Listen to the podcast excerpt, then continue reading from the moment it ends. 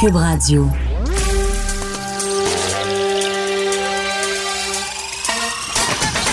Jean-François Barry. Un été pas comme les autres. Le divertissement radio de vos vacances. Cube Radio. Jean-François Barry. Ben oui, déjà jeudi et déjà le 23 juillet aussi, j'ai l'impression. C'est peut-être parce que je travaille euh, tout l'été, mais que, l'été file à vive allure. Vous, vous êtes en pleine vacances pour la plupart. Euh, merci d'être là, bien branché, d'écouter euh, Cube. On va passer les deux prochaines heures ensemble. On va parler de COVID, bien sûr. On va parler du Kraken, cette nouvelle équipe de hockey du côté de Seattle avec nos invités Olivier Primo, François Lambert. Comme d'habitude, en début d'émission, c'est la curiosité de l'été. en 2020, on doit faire le bilan COVID 142 nouveaux cas. Aucun nouveau décès, ça c'est une très très bonne nouvelle. Moins 14 le nombre de personnes dans les euh, hôpitaux. Euh, ça aussi, c'est une, excellente euh, nouvelle. Et moins 2 le nombre de personnes aux soins intensifs. En fait, il y en a seulement 14 au Québec. Bon, vous allez me dire c'est 14 de trop, mais je veux dire, en, pandémie, honnêtement, avec ce qu'on a connu, je trouve que c'est un bilan quand même réjouissant et je continue de le dire. La bonne nouvelle, c'est que les cas, on en trouve, euh, plusieurs personnes vont se faire tester, mais les gens n'aboutissent pas à l'hôpital. Donc, on a la COVID sans trop en souffrir. Très, très bonne nouvelle. Une nouvelle qui vient de, sortir, euh, on va vous en reparler un petit peu plus tard à, l'émission parce que là, pour l'instant, il y a peu de détails. C'est qu'on va euh, maintenant passer de 50 à 250 personnes le nombre de personnes qui, peuvent être dans un même endroit. Et là, je parle d'endroits publics. Hein. Je tiens à le mentionner. Euh, parce qu'on se souvient entre autres du petit party qu'il y avait eu sur la rive sud de, Montréal dans une maison où les, la fille qui a fait le party a fait Ah, mais on m'avait dit que c'était 50 personnes. Ça, 50 personnes, c'est dans les lieux publics. Mettons une salle de spectacle, une salle de réunion, de ce genre de choses-là. -là, c'est pas dans vos maisons. Vous n'avez pas le droit d'être 250 dans vos maisons. Ce qu'on sait pas non plus, c'est les petits caractères parce qu'on se méfie. En tout cas, moi, je me méfie depuis que le gouvernement nous annonce euh, depuis le, déconfinement, on nous annonce des bonnes nouvelles, on, relance des secteurs d'activité, mais après ça, il y a des mais. Mais. Fait que là, c'est quoi le mais? C'est-tu 250 personnes, mais à 2 mètres de distance? Si c'est le cas, ça veut dire que ça te prend une salle de 1000 au moins pour être capable de mettre 250 personnes à l'intérieur. Est-ce que ça va être avec le couvre-visage? Donc, toutes ces informations-là vont suivre dans les euh, prochaines minutes. Aussitôt qu'on aura des euh, dénouements là-dessus, on va vous en reparler. J'imagine, euh, pour avoir bien des amis dans le showbiz, bien des amis qui attendent de repartir leur spectacle, c'est une bonne nouvelle pour tout le monde. Quoique, comme me le disait Julien à l'oreille, pour l'instant, d'ici au 31 août, il n'y a pas d'événement. Tout le monde avait mis ça sur le hold, mais en même temps, si ça repart, ça peut repartir quand même assez vite. Tout le monde a tellement hâte de pouvoir se produire euh, des spectacles, euh, salles de cinéma, je pense même à des, à des mariages, à des funérailles. Bref, ça va quand même changer le portrait. Donc, on passerait de 50 à 250 personnes dans les endroits publics. Et comme je vous dis, on n'a pas les détails. Bien honnêtement, je trouve ça. Euh, des fois, j'ai de la misère un petit peu à comprendre le gouvernement. Il, nous tient tellement serré, serré, serré, serré. Là, bang, 50 à 250. On peut pas y aller 50 à 100, puis si ça se passe bien, 100 à 200, puis monter graduellement comme ça. Euh, ça me fait penser aux bars. bang, on a ouvert les bars là, en en trois jours, les bars étaient ouverts, puis finalement, une semaine après, on chialait contre les bars, puis là, hein, ben là, on va fermer à minuit, puis là, euh, on va mettre euh, plus de consignes. C'est pourquoi pas y aller graduellement? Il me semble en plus, il y avait tellement dit ça, on va, on va déconfiner graduellement. Je trouve que ça part vite. Ça me fait penser aussi aux arénas. Ça me permet de donner un petit mot sur les pas sur les arénas. vous savez, j'ai un fiston qui joue beaucoup au hockey. Moi-même, euh, j'aime ça. Puis ça, a été la même chose. pendant longtemps, on faisait hey, ils joueront pas de l'été. Il n'y aura pas de glace de l'été. J'ai même, euh, je suivais ça sur les médias sociaux, des arénas qui ont décidé de défaire la glace en disant il n'y aura rien, il n'y aura rien. Je me souviens même que le programme de, sport-études où est mon fils nous avait envoyé une lettre la veille pour nous dire notre école de, hockey d'été, slash camp jour, si vous voulez envoyer vos enfants, va avoir lieu, mais on s'est équipé de plaques extérieures. Être à l'extérieur. Ils vont quand même faire du maniement. Ils vont travailler avec différents accessoires qu'on a, a achetés, mais ils ne pourront pas aller à l'intérieur. Bang! Le lendemain, on annonce que les arénas peuvent ouvrir. Et non seulement ils peuvent ouvrir, mais il y avait un fameux plan de Hockey Québec. On passe de la phase 1 à la phase 5 d'un coup sec. Il, il reste juste la phase 6. Là, on est quasiment rendu. Puis là, tu fais comme, mais là, c'est allé trop vite. Puis je le vis là, dans les arénas présentement. Moi, je trouve qu'il y a trop de monde. Là. On était dans de la bonne volonté. On va être 8, 10 à la glace, faire attention. Là, j'entends parler qu'on est 35 des fois sur la patinoire dans des écoles de hockey. Il y a des tournois à chaque fin de semaine.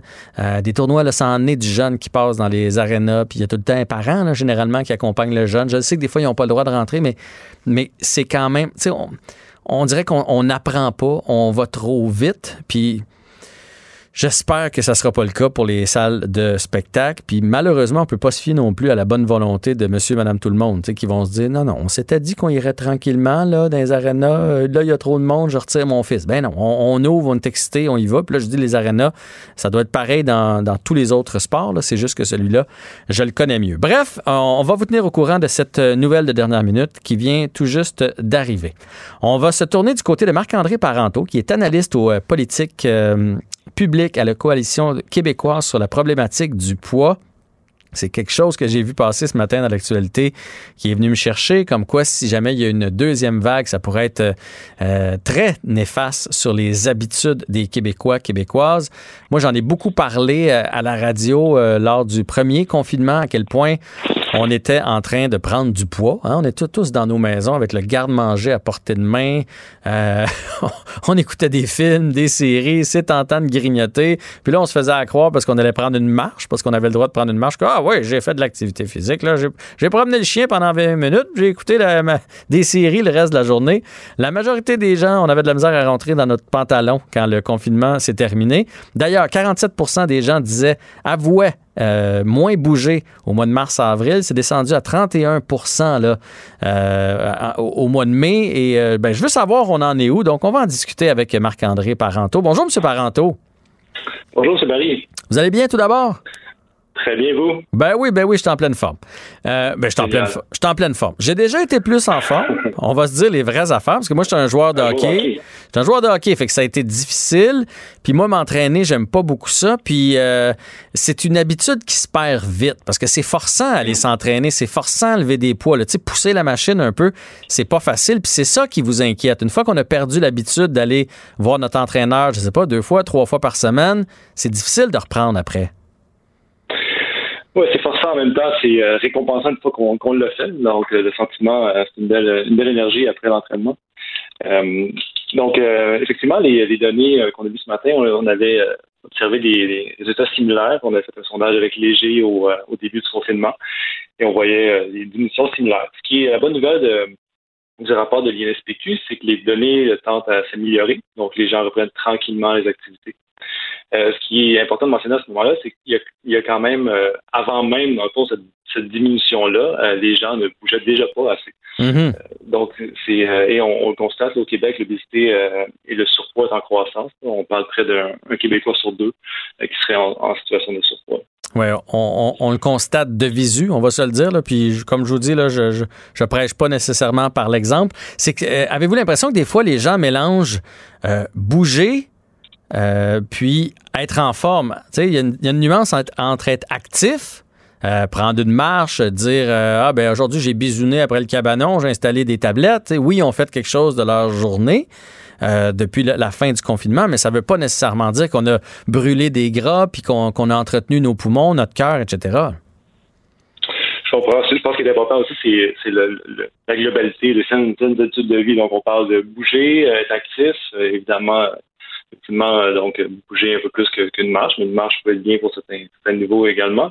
Euh, mais on parle aussi, euh, on parle d'alimentation. On avait vu qu'au début du confinement, donc le, niveau d'alimentation s'était détérioré un petit peu pour une, portion quand même de la population. Donc, on, dans un sondage, c'est le même sondage, on avait on avait des données qui disaient que le quart de la population avait, augmenté sa, consommation de malbouffe, mais un autre quart avait amélioré sa consommation, donc mangeait mieux.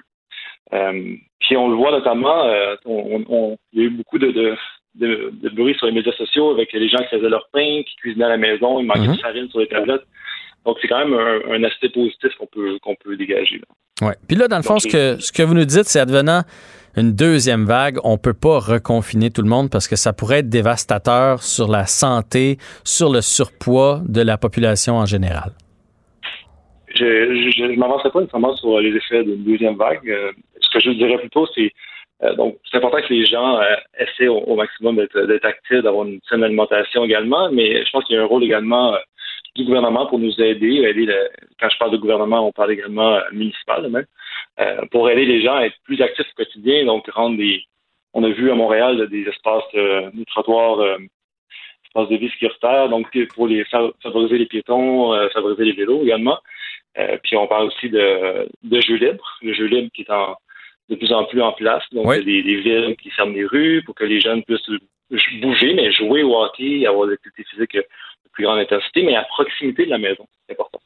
C'est super important. C'est la base de tout. Puis moi, j'ai écrit un petit mot pendant le confinement, euh, justement là-dessus, tu sais, sur laisser les, espaces verts accessibles aux jeunes pour qu'ils puissent euh, bouger. Parce que les jeunes, on parle beaucoup là, des gens de mon âge qui, qui écoutaient Club Illico ou Netflix en mangeant du popcorn pendant le confinement, mais les jeunes aussi ont beaucoup moins bougé pour la plupart. Euh, on avait de la misère à interdire les jeux vidéo ou les tablettes parce que c'est à peu près tout ce qui leur restait, mais veut, veut pas, il y en a là-dedans aussi qui, qui, ont perdu. Puis quand on prend pas l'habitude jeune de faire de l'activité, ça aussi, ça peut être long à rattraper. Oui, on l'a vu particulièrement dans la région euh, métropolitaine de Montréal, des, jeunes qui sont pas retournés à, l'école, donc il y a un impact au niveau des, euh, des, cours d'éducation physique. Donc, ils n'en ont pas eu pendant, non pas trois, quatre mois. Mm-hmm. Euh, donc, c'était un volet également de leur activité physique. Donc, je reviens sur mon point, l'importance qu'ils puissent bouger, comme vous le soulevez si bien, de, bouger, d'être actifs dans les parcs également en proximité euh, et euh, dans le cas de, la ville de Montréal et certaines municipalités. je pense à la Belle qui l'a fait, qui est un précurseur du jeu libre dans la rue.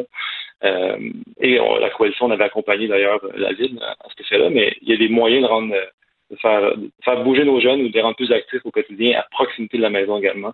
Je pense que les, différents paliers de gouvernement ou décideurs ont, un rôle à jouer à cet également. Oui, oui. Puis les parents aussi, hein, ça prend pas grand-chose sortir jouer à tag un soir puis euh, faire bouger nos jeunes. C'est pas trop long qu'ils rentrent détrempés. C'est quand même, euh, ça pourrait être un dommage collatéral de la pandémie de se retrouver euh, dans quelques années avec une population en surpoids parce que le surpoids amène les problèmes cardiaques, amène le diabète, amène le cholestérol et c'est quelque chose qui coûte énormément cher sur notre système de santé. Tout à fait. Tout à fait. Puis c'est pour ça que, ben, entre autres, la, coalition Poids, je prêche notre paroisse, on, revendique des, des, politiques publiques euh, favorables pour créer des, environnements favorables aux jeunes études de vie. Et on, on a créé également au début de la, du COVID, la pandémie, une boîte à outils sur notre site web qui donne des, trucs et qui, en fait, euh, qui fait le lien avec tous les outils que nos différents partenaires ont, ont, mis à la disponibilité euh, des gens gratuitement pour, euh, pour avoir des idées pour être actifs au quotidien, pour mieux manger, euh, pour mieux dormir aussi peut-être. Oui, ben, tout vient ensemble. Oui, tout à fait. Je pense que c'est un tout, effectivement. Dernière question. Est-ce que vous avez pu remarquer euh, qu'il y avait une corrélation entre euh, la situation financière et l'activité physique? Parce que là, tu sais, quand ça reprend, c'est des sous, euh, s'inscrire au baseball, s'inscrire au tennis, s'inscrire au hockey, avoir une piscine, etc., que c'est plus facile d'être actif quand on est mieux nanti? pas dans, le dernier sondage, mais on sait normalement que, puis je pense que le rapport de l'INSPQ mentionnait également, les, les gens plus faible statut socio-économique sont généralement plus, plus affectés. Euh, c'est pourquoi, je rappelle encore, c'est important que, que, les gens puissent bouger sans, ou être actifs du moins sans, avoir à nécessairement débourser des sous, donc que, que ce soit par des parcs, des installations euh, actives, sécuritaires euh, à proximité autour de leur maison, dans leur quartier. Je pense que c'est une belle avenue pour, pour faire pour rendre les gens plus actifs euh, au quotidien, comme je. Ben, Monsieur Paranto, je suis 100% d'accord avec vous. On va espérer que le message se rende euh, partout, autant au niveau des autorités, que de la population en général. Continuez de, de, livrer votre message et euh, ben, à bientôt, j'espère. À bientôt. Je vous remercie beaucoup. Au revoir. Bonne journée. Donc, Marc-André euh, Parenteau qui nous parle euh, du fait que, euh, en moyenne, entre 30 et 47% de la population a moins bougé en temps de COVID et advenant une deuxième vague, là, il va falloir trouver une façon, puis même cet été, une façon de se garder en bonne santé. le commentaire de Olivier Primo, un entrepreneur pas comme les autres. C'est le Kraken de Cube Radio qui s'amène cette bébite capable d'avaler tout le monde sur son passage. Olivier Primo qui a des tentacules partout comme un calmar géant. Salut. Comment ça va? Hein, ça va bien, toi? Je suis pas sûr, le Kraken.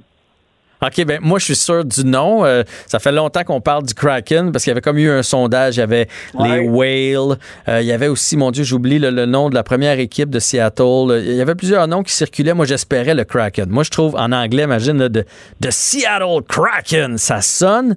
Moi, c'est le logo dont je suis vraiment pas convaincu. Je trouve qu'on aurait pu faire mieux parce que le Kraken, c'est une bébite de l'étymologie, une bébite qui se, qui se tenait dans les fonds marins et qui, qui avalait les navires. Euh, je trouve qu'on aurait pu faire mieux que le S euh, qu'on a fait actuellement. Toi, c'est le nom que t'aimes pas? Ben, c'est comme un mélange des deux. J'aime Kraken. Je vais dire comme toi en anglais, ça fait très euh, Kraken. Ça fait très anglophone américain. Le logo, pas sûr, pas sûr. Je déteste pas la couleur. Très original. Mais je vais dire comme toi, je m'attendais à quelque chose de plus Kraken que ça. Mais quand même, regarde, on va avoir une nouvelle équipe dans la nationale. Je suis bien excité de ça. J'ai bien hâte de voir. Euh, là, on parle de 2022, hein, si je ne me trompe pas. En fait, pas cette saison-ci, l'autre saison, 2021-2022. Fait que dans le fond, leur repêchage, eux autres, aurait lieu là, euh, pour euh, faire leur équipe. Mais là, avec la COVID, on ne sait pas, mais ce serait à l'entour du mois de mai de l'année prochaine. J'ai bien hâte de voir euh, si ça va faire comme Vegas, parce qu'on se rappelle que ça avait un petit peu chialé dans le reste de la Ligue nationale. Mhm. Parce que Vegas s'est ramassé déjà en, partant avec une grosse équipe. Euh, puis je me rappelle que l'association des joueurs et même des propriétaires n'étaient pas super contents. Il y a juste une personne qui était content, qui était contente, c'était le, propriétaire des, euh, des Knights de Vegas, des Golden Knights. Mhm. Mais regarde, moi, Golden Knight, j'étais pas sûr non plus, puis j'ai vraiment appris à les apprivoiser, puis j'adore le logo, j'adore le, le petit bling-bling maintenant, après leur chandail. Fait en tout cas, j'ai... Enfin, c'est annoncé, Kraken. J'aime la ben, couleur, par exemple. Un ben, de petit bleu, là, très beau. Tu sais, tu vois, tu m'amènes sur Vegas, c'est en plein ça. Je trouve que les Golden Knights, ils ont poussé ça à l'extrême, puis on a juste à regarder le masque de Marc-André Fleury qui est complètement métallique. Euh, on dirait des feuilles d'or sur son masque. Je trouve que le Kraken, il y avait il y avait ça là, pour rentrer à une équipe de 2020, là, euh, quelque chose de plus audacieux, puis j'imagine bien l'entrée des joueurs, euh, comme on fait à San Jose avec la bouche de requin, ou quelque chose avec la grosse bébite. Ils ont, ils ont, de quoi entre les mains pour faire du show, là? Euh, mais j'espère qu'on va se servir de la bébite. Tant qu'à l'avoir nommé le Kraken, servez-vous-en. Il y a quelque chose de vraiment intriguant à faire avec ça. Puis c'est méchant, Kraken. Moi, c'est ça que j'aime. Oh oui tant, tant, qu'à parler de divertissement, là, juste, euh, tu as tellement raison. Puis le, monde de marketing, c'est sûr que c'est, tout un truc de, c'est tout un truc de marketing, c'est à, 100% sûr. Euh, quand le Golden Knight est arrivé, par exemple, on peut pas dire qu'ils ont, fait une mauvaise job. Ils ont comme un peu révolutionné l'intérieur, l'ambiance d'une arena euh, en play en série. C'est incroyable.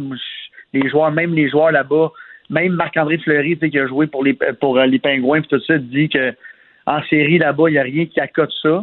Euh, bon, il n'a pas joué à Montréal. Quoi que ça fait longtemps qu'on n'a pas fait les séries, mais je m'en rappelle pas. Mais euh, en tout cas, ouais, je vais dire comme toi, puis il y, a une très grosse job de marketing à faire là-bas, mais avec un, nom comme ça, nouvelle équipe, puis ils vont sûrement avoir des bons joueurs pour commencer. J'ai bien hâte que ça commence. Oui, bien, bien hâte que ça, que ça commence. Est-ce que tu es content de voir que l'impact s'est classé pour la ronde des 16? Très content, euh, un peu par la porte d'en arrière, mais regarde, rendu, rendu là, on prend, on prend le résultat que qu'on a. J'ai parlé à Samuel Piette hier sur Instagram qui était euh, très, très, très content du résultat parce qu'on est passé, premièrement, il faut juste rappeler qu'on est passé parce que euh, j'ai un blanc de mémoire en ce moment complet. Hier, qui a battu qui? Ah, en fait, c'est les, mon Dieu, c'est le Red Bull qui a perdu. Qui les a battus? Euh, je ne sais pas qui les a battus non plus, mais. C'est le FC Cincinnati qui a, qui, a, gagné. Euh, et malgré, tu sais, je, parlais au début qu'il fallait beaucoup de buts. Malgré le différentiel bas qu'on a eu, on est rentré comme dernier meilleur quatrième équipe. Euh, parce qu'il y a quatre meilleurs troisièmes, dans le fond, dans les pots qui sont passés. Nous, on est rentré la dernière. mais c'est ça, Samuel, hier, me disait Allez, je te l'ai dit, ça nous prenait quelques, quelques matchs pour pour se mettre, pour que la chimie revienne. Et, et là, je crois, avec ce que j'ai échangé avec lui hier, que c'est revenu. Euh, Thierry Henry était très content du match, euh, même si ça a été très serré, il n'y a pas eu beaucoup d'attaques, mais on a eu une très, très bonne défense hier. Et là, l'Impact euh, joue son prochain match samedi. Fait qu'il y a quand même un, deux, un trois jours de repos avec hier contre Orlando. Orlando finit premier de leur pool. Ça allait s'attendre aussi euh, en finissant dernier euh, de la ronde, ça allait s'attendre à jouer aux contre les plus forts. Fait que ça va être un match incroyable pour ceux qui suivent la MLS. Orlando sont très, très, très, très, très forts. Euh, on est joueurs vedettes. Fait que samedi 20h, bien hâte de voir ça. Puis j'espère que nos amis l'Impact vont, vont, oui, gagner, mais vont surtout bien jouer. J'aimerais ça qu'on gagne franc, là, parce que là, on est mhm. rentré par la porte en arrière. Fait que pour la confiance de tout le monde, c'est ça le fun d'une bonne victoire franc Ouais. Toi, toi que tu sais, je veux dire, ton beach club, t'aimes ça que ce soit le beach club, la place. Tu T'aimes ça être au top. De voir que l'impact rentre par la porte d'en arrière, c'est la dernière équipe classée. Puis le Canadien rentre par la porte d'en arrière, c'est la dernière équipe classée. Ça te dit quoi sur notre sport à Montréal? T'es-tu tanné de ça? T'as-tu hâte qu'à un moment donné, on domine à quelque part?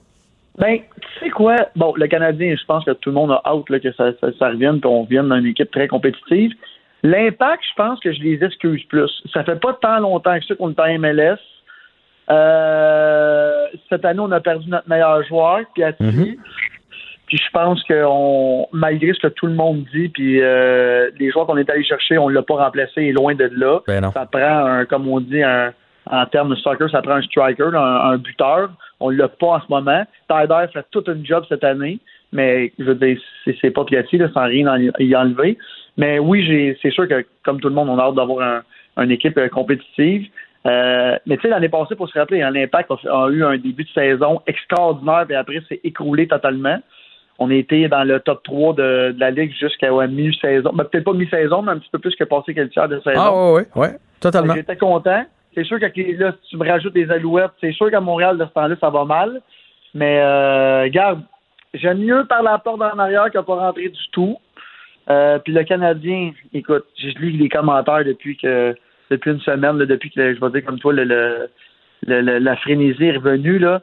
Il y a encore la moitié du monde qui disent qu'on mérite pas d'être là. Puis que ah moi je l'écouterai pas parce qu'on n'a pas d'affaires là, puis blablabla. Bla, bla. Moi, tu vois-tu, je suis pas de cette école de pensée-là. J'aurais aimé qu'on rentre par la grande porte, mais je, je vais quand même être un partisan acharné du Canadien. Ah ben moi aussi mais je, suis quand même capable de dire qu'on n'a pas d'affaires là.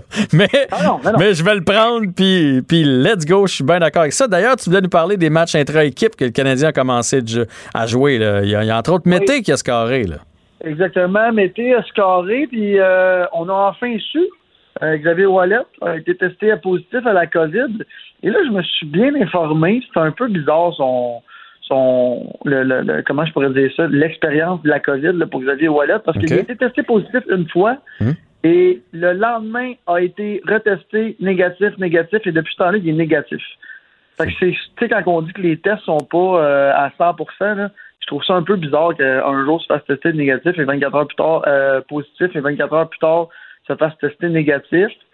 Euh, fait tu sais, quand on dit les villes bulles, ça peut arriver, d'après moi, parce que si ça, ça arrive avec le positif allant au négatif, ça peut arriver de l'autre côté aussi. Là. Clairement. J'ai bien hâte de voir dans une bulle, si jamais il y a un cas qui éclate, qu'est-ce qu'ils vont faire.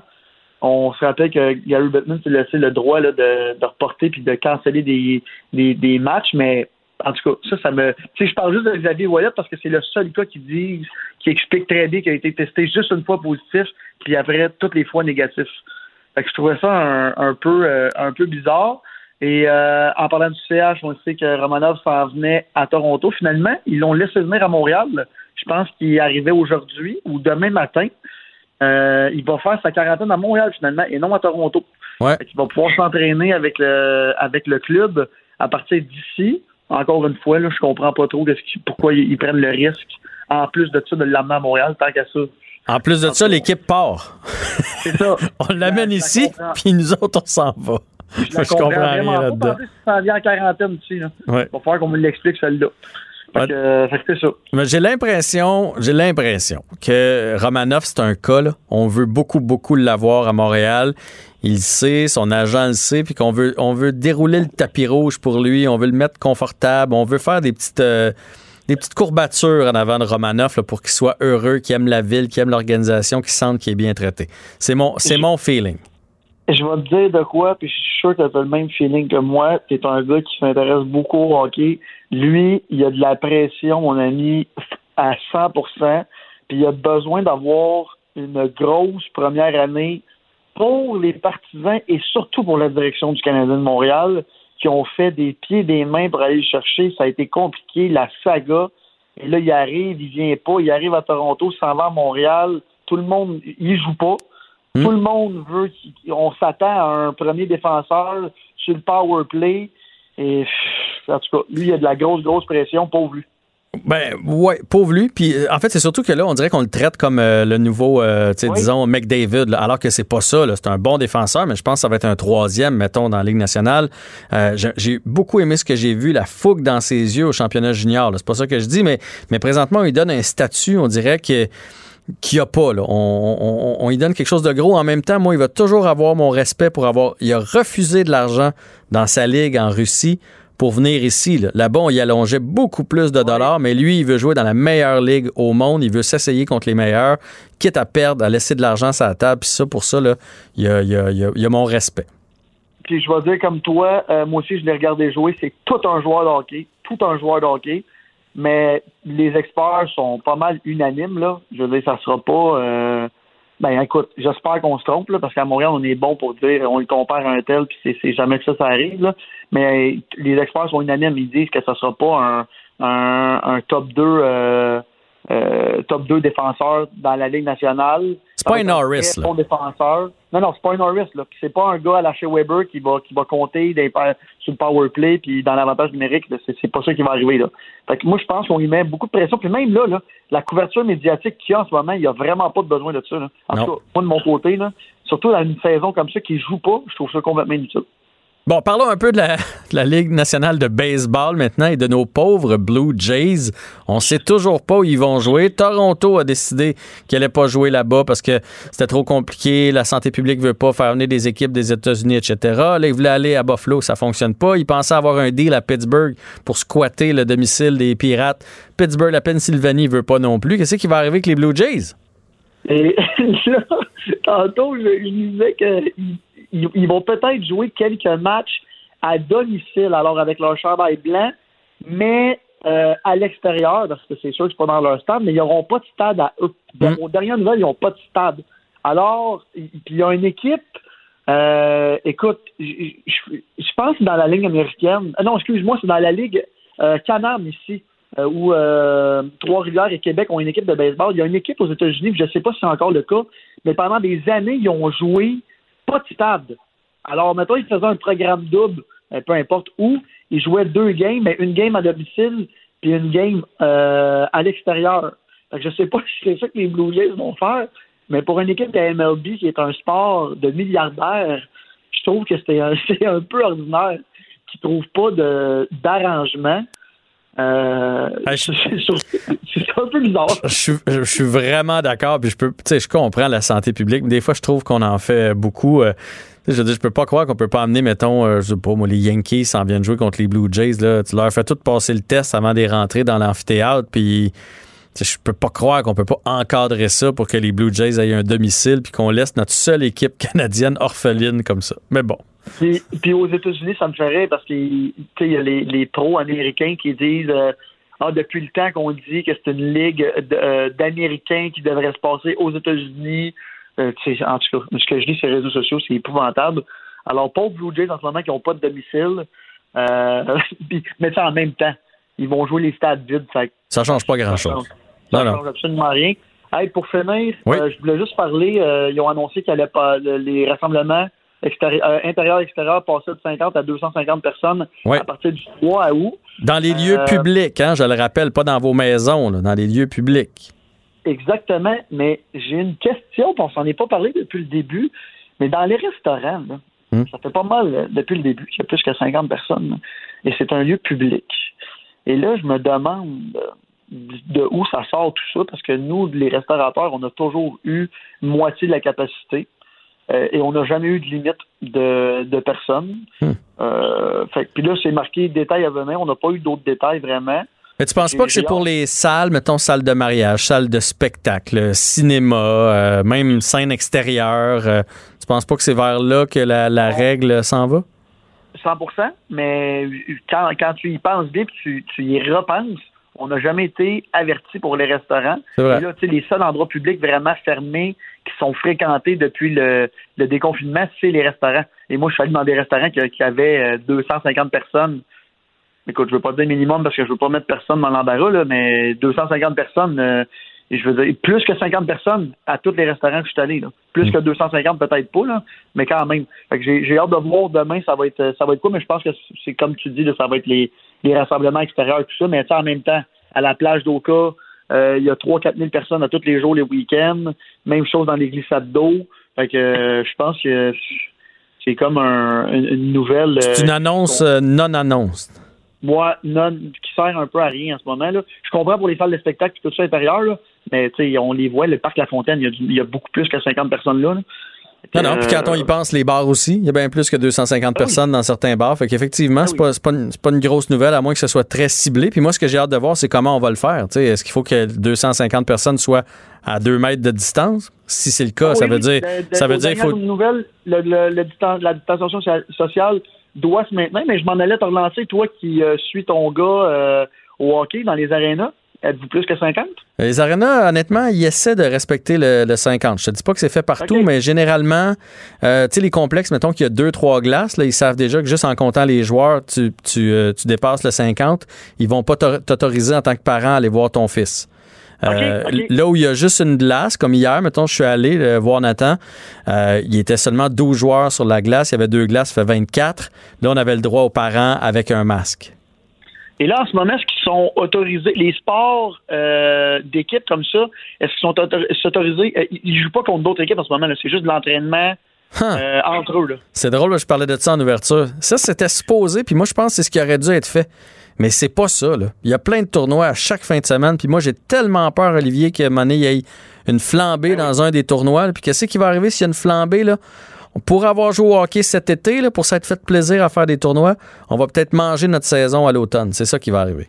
C'est pour ça que je le demandais parce que je trouvais ça un peu euh, bizarre parce que oui j'ai vu euh, j'ai vu une de tes photos que tu m'as envoyées puis il n'y avait pas de l'air d'avoir plus que 50 personnes mais j'ai vu euh, du monde dans mon entourage filmer une partie de hockey puis il y a beaucoup plus que 50 personnes puis c'est à l'intérieur. Ouais. Fait que euh, c'est pour ça que je le demandais à un professionnel parent là, qui suit son fils. On est passé de hey, on espère qu'ils vont jouer, on ira pas les voir, on va rester dehors. L'important c'est que nos fils peuvent jouer puis on va faire comme en Europe, on va les faire pratiquer le maniement puis le patin, ça c'est la base.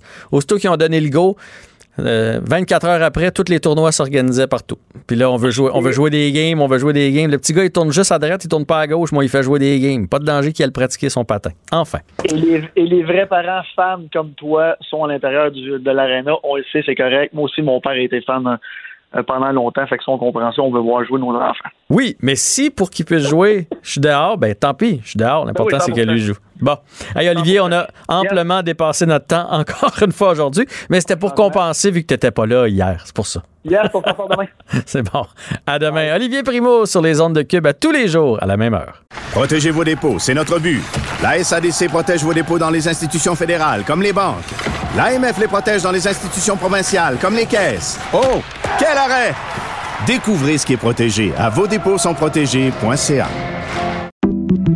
J'accepte avec, euh, avec fierté la direction, les commandes. Non, non, pas les commandes. Votre maison, c'est un espace où vous pouvez être vous-même. J'accepte d'être l'entraîneur-chef des Orignaux Atomes 2B de l'école. Mon amour, moins fort, la petite dame. Ah, excuse, excuse.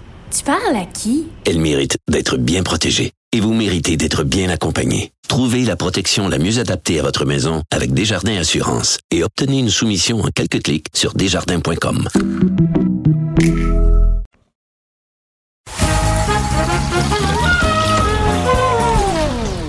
Ben non, il n'y a pas de quiz. Mais Jean-François vous donne quand même les réponses à vos questions. Cube Radio. Un été pas comme les autres.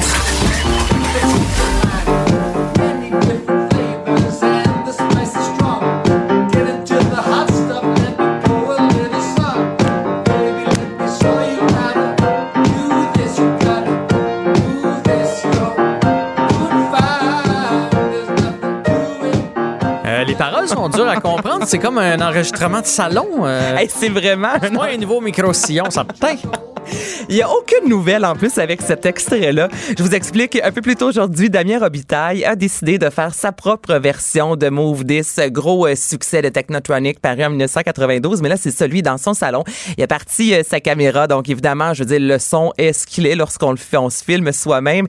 Mais si vous avez quelques secondes, allez voir ça, dans le sens que ça vaut la peine de le voir. Écoute, le Jean-François, il regarde la caméra, d'une main, joue du piano. Je veux dire, moi, j'aurais 20 mains, j'arrive même pas à faire deux, trois notes. Là, lui, d'une main, joue du piano. Avec son pied, il fait le rythme, il chante. Je dis, ça a tellement l'air facile. Et je trouvais bien qu'il reprenne cette chanson-là. Bref, les gens l'ont beaucoup partagé aujourd'hui sur les médias sociaux, disant, Hum, ça, ça fait ma journée. Ça, ça part bien une journée. Oui, oui, puis ça nous prend ça dans. Des petits moments de bonheur. notre, euh, époque euh, COVID, là, oui, ça prend des petits moments de bonheur. Des petits moments de bonheur. Voilà, aussi simple que ça. Bon, parfait. Est-ce que tu as des détails? Parce que là, on- tantôt, j'en discutais avec Olivier Primo, l'annonce, là, comme quoi on passerait de 50 à 250 personnes dans les lieux euh, euh, publics. hein, Je rappelle, parce que je, je vais le dire à chaque fois, c'est pas dans vos maisons. Les C'est la première boys. chose qu'on va savoir. Il y a quelqu'un qui va faire un party de 250, va dire Hein, Vous aviez dit qu'on avait le droit à 250 Non, c'est dans les lieux euh, publics. J'imagine que dans le monde culturel, c'est peut-être même au monde culturel que ça s'adresse. tout ça. Ben là, c'est tellement une belle nouvelle. Alors, c'est ça, on de 50 à 250. On sait, bon, qu'il y a plusieurs événements euh, qui ont été reportés sur le web, qui ont été annulés. Là, c'est vraiment au niveau euh, tant des cinémas et les rassemblements, oui, extérieurs. On parle pas de festivals parce qu'on n'a pas le droit encore en soi d'avoir euh, des festivals. Mais là, même les salles, et ce qui est particulier, c'est a des promoteurs, je te dirais, Jean-François, qui l'avaient un peu vu venir. On a parlé la semaine dernière, notamment, avec Laurent Paquin, qui est en spectacle au Théâtre des Pays d'en haut à Saint-Sauveur. C'est Mario Jean cette semaine.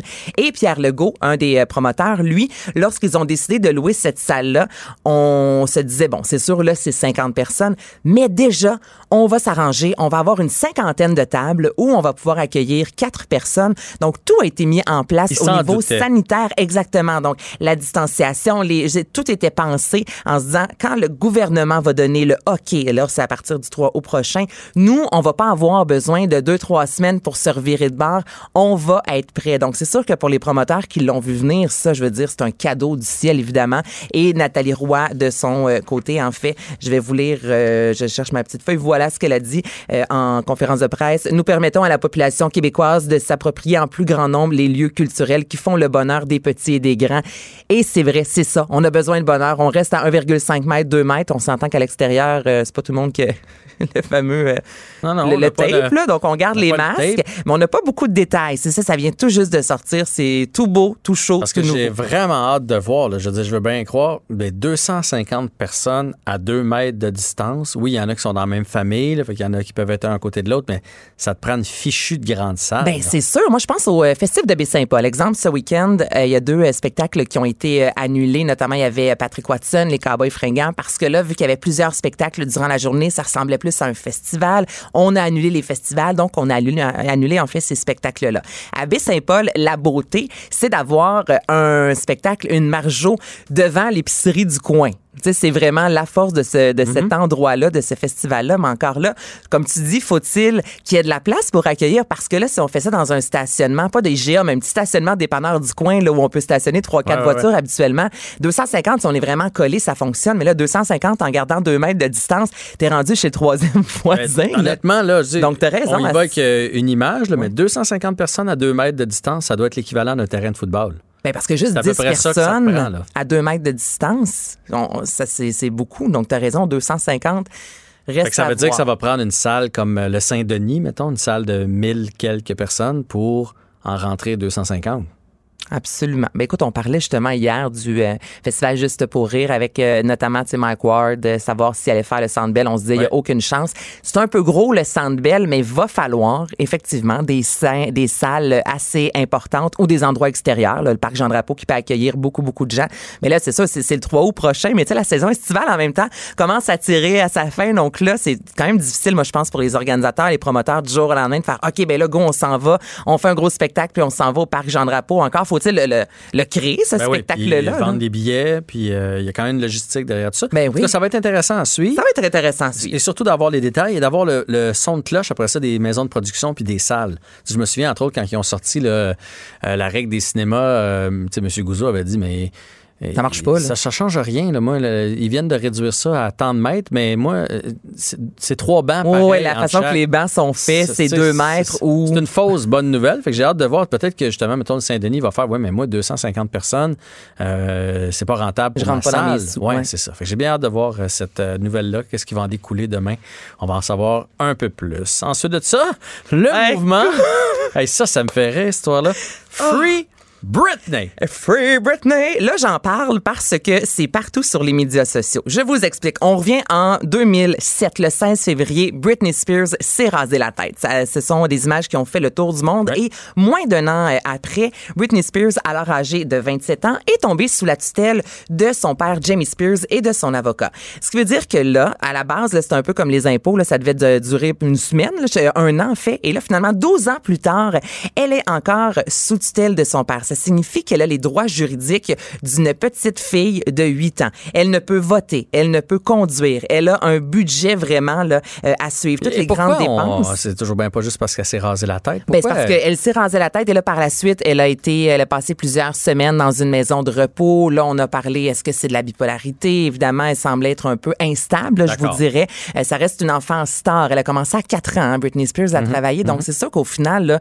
euh, je pense qu'au niveau de l'équilibre mental, des fois, ça peut jouer d'être aussi connue, aussi populaire et aussi riche et ça, rapidement. Donc, elle est tombée sous la tutelle, en fait, de son père. Ça a duré plus de 12 ans. Britney Spears qui ne peut voir euh, ses parents, euh, ses enfants plutôt que quelques fois semaine. Bref, elle a vraiment aucun droit.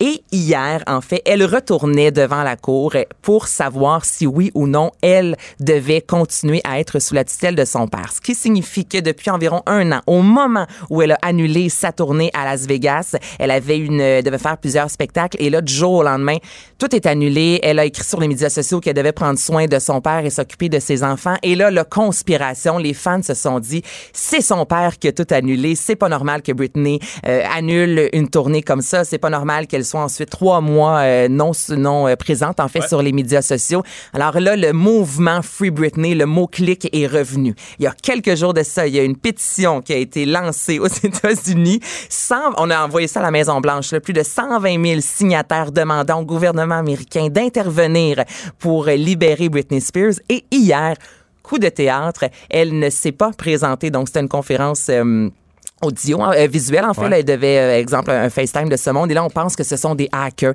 exemple, qui ont fait en sorte qu'elle n'a pu se connecter. Alors là, tout ça a été reporté au 19 août prochain. Et si vous allez voir Britney Spears, c'est vrai que ses photos sur les médias sociaux, elle semble plus ou moins là.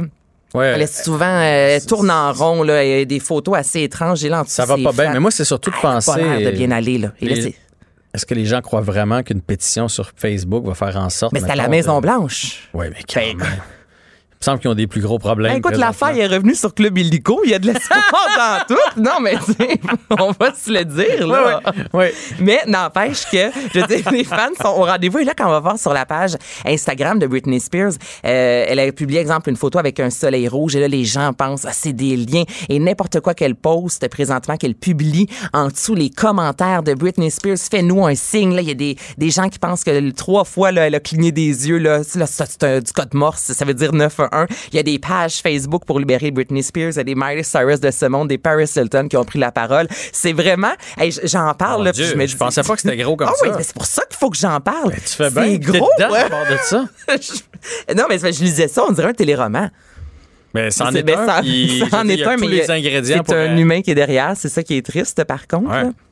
Mais c'est à suivre. Là, on pense vraiment que c'est ça. Les gens pensent que c'est son père qui, euh, depuis le début, veut, euh, veut mettre euh, les sous, euh, la, main en fait sur ses sous, Sur sa euh, fortune. sur sa fortune, et que c'est lui qui la ferait entre guillemets interner pour la punir de ne pas prendre ses médicaments. Tu sais, quand on se met à lire là-dessus, honnêtement, ça Mais finit si c'est ça, c'est triste. Si c'est ça, c'est triste, effectivement. Donc, c'est la raison pour laquelle les fans veulent libérer Britney Spears, qu'elle reprenne le contrôle de sa vie, qu'elle puisse voter, conduire, avoir ses enfants et décider ce qu'elle fait avec son argent. Mon Dieu, mais tu nous tiendras au courant de ce dossier-là. Je, je pensais Mais que c'était donc une bien intense en d'affaire sur les médias sociaux, mais là, je me rends compte que c'est gros, puis c'est... Ah oui, c'est une affaire de tutelle qui a duré 12 ans, là, Ouais, quand même. Là. OK. Écoute, elle est rendue à 38, là. Ben, merci de ces informations-là. Euh, Wow! On en saura plus Hey, dans les prochains hein? jours. Ben oui, écoute, ta veine sortie dans le front pour, euh, pour vous illustrer ça, là. Et dedans. On va Et te dire puis, de quoi? tellement gestuel, en fait. Oui, une chance qu'on est à deux mètres, j'aurais mangé un coup de poing. Alors, c'était donc euh, l'agressive Anaïs Gertin-Lacroix et la chronique Showbiz. Libéré Britney Spears. Merci, c'était vraiment délicieux. Vous reviendrez, là. Ah oui, vraiment, bye. vraiment bon. Merci. Faites attention. Ah oui. OK, salut, à la prochaine. Votre auto, c'est un espace où vous pouvez être vous-même. Hey, c'était pas mangeable comme repas. Elle mérite d'être bien protégée et vous méritez d'être bien accompagné. Trouvez la protection la mieux adaptée à votre auto avec Desjardins Assurance et obtenez une soumission en quelques clics sur desjardins.com.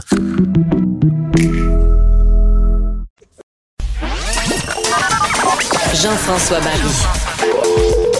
Pour nous rejoindre en studio, 187 Cube Radio. 1877 827 2346. Vous avez sûrement entendu parler de cette- euh, ces épidémies dans les camps de jour, mais aussi d'autres camps de jour où il y a un virus qui circule, un rhinovirus, mais qui est pas aussi dangereux que la COVID. Bref, pour démystifier tout ça, on a Dr Caroline Quack qui est avec nous, qui est pédiatre, microbiologiste, infectiologue et épidémiologiste au CHU de Sainte-Justine. Bonjour, Madame Caroline Quack. Bonjour, c'est quoi? Merci. Quash, ah pardon. Ben, je, je- désolé. Alors, Madame Quash, est-ce que euh, vous pouvez nous, nous parler de ce virus-là, le rhinovirus? Oui, en fait, le rhinovirus, c'est juste un virus banal de rhume. Et euh, ce qui semble circuler présentement, donc c'est la, c'est la famille rhinovirus, entérovirus, qui souvent euh, ne sont pas distingués les uns des autres, mais ça donne de la fièvre, parfois des ulcères dans la bouche, le nez bouché, à peu près tous les étés. Donc c'est pas c'est pas inattendu, je vous dirais, là, pour ce temps-ci de l'année. Et c'est sûr que comme on recommence à avoir euh, des contacts euh, entre enfants, ben c'est sûr qu'on se transmet aussi nos virus. Hmm. Fait que les effets sont quand même un peu semblables. Fait qu'on peut comprendre les parents qui paniquent et qui vont faire tester leurs enfants.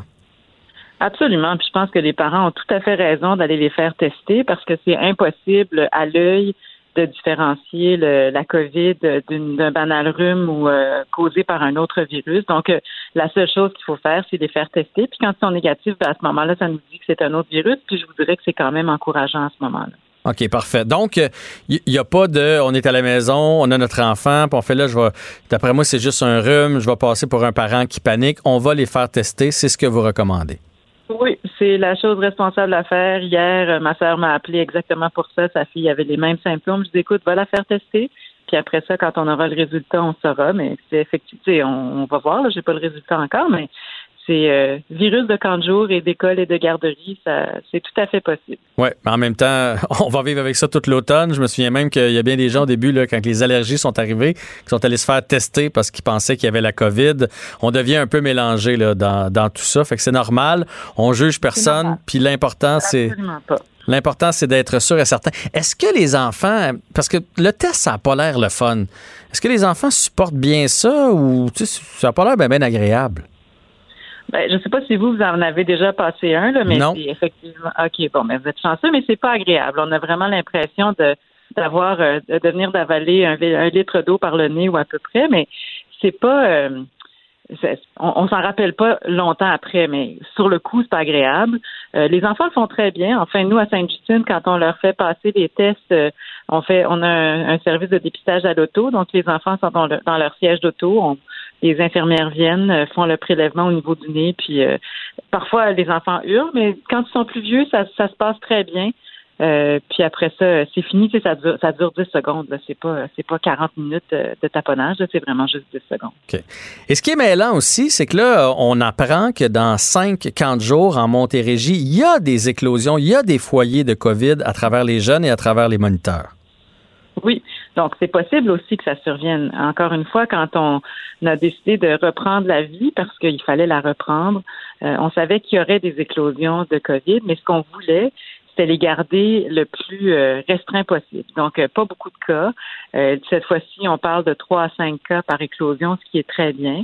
On s'attend à avoir des, des, des éclosions similaires à l'école à l'automne, c'est normal. Mais ce qu'on veut, c'est être capable de les contrôler et de continuer à pour que les restes des classes puissent continuer à aller à l'école. Euh, On va, on va retirer certaines classes, certains enfants.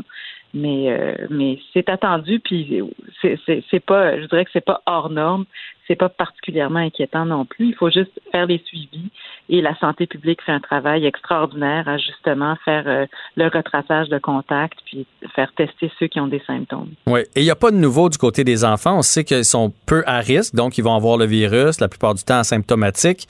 Par contre, c'est des vecteurs importants qui peuvent le ramener à la maison et qui peuvent le ramener à grand-papa et grand-maman.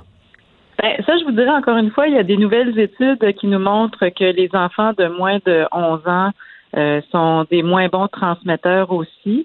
Euh, les adolescents sont comme les adultes. Ils sont capables de, de, le donner aussi bien, mais les adolescents sont capables de, ils peuvent comprendre que deux mètres avec grand-papa, grand-maman, ça se fait.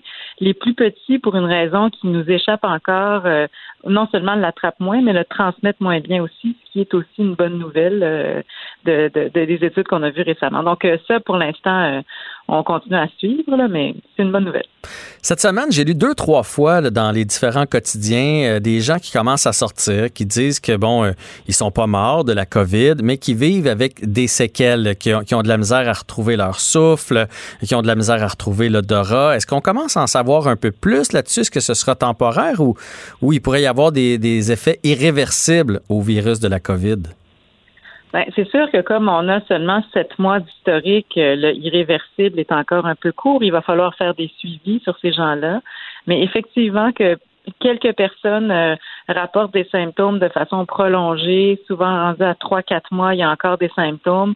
Euh, la perte d'odorat, ça finit par, ça a l'air de finir par revenir, mais ce qui a l'air euh, plus embêtant, c'est la grande fatigue qui persiste, les douleurs articulaires. C'est des gens qui étaient hyper en forme, euh, euh, plein d'énergie, qui ont de la misère à finir une journée de travail euh, ou qui ont qui ont même pas envie d'aller se, d'aller s'entraîner.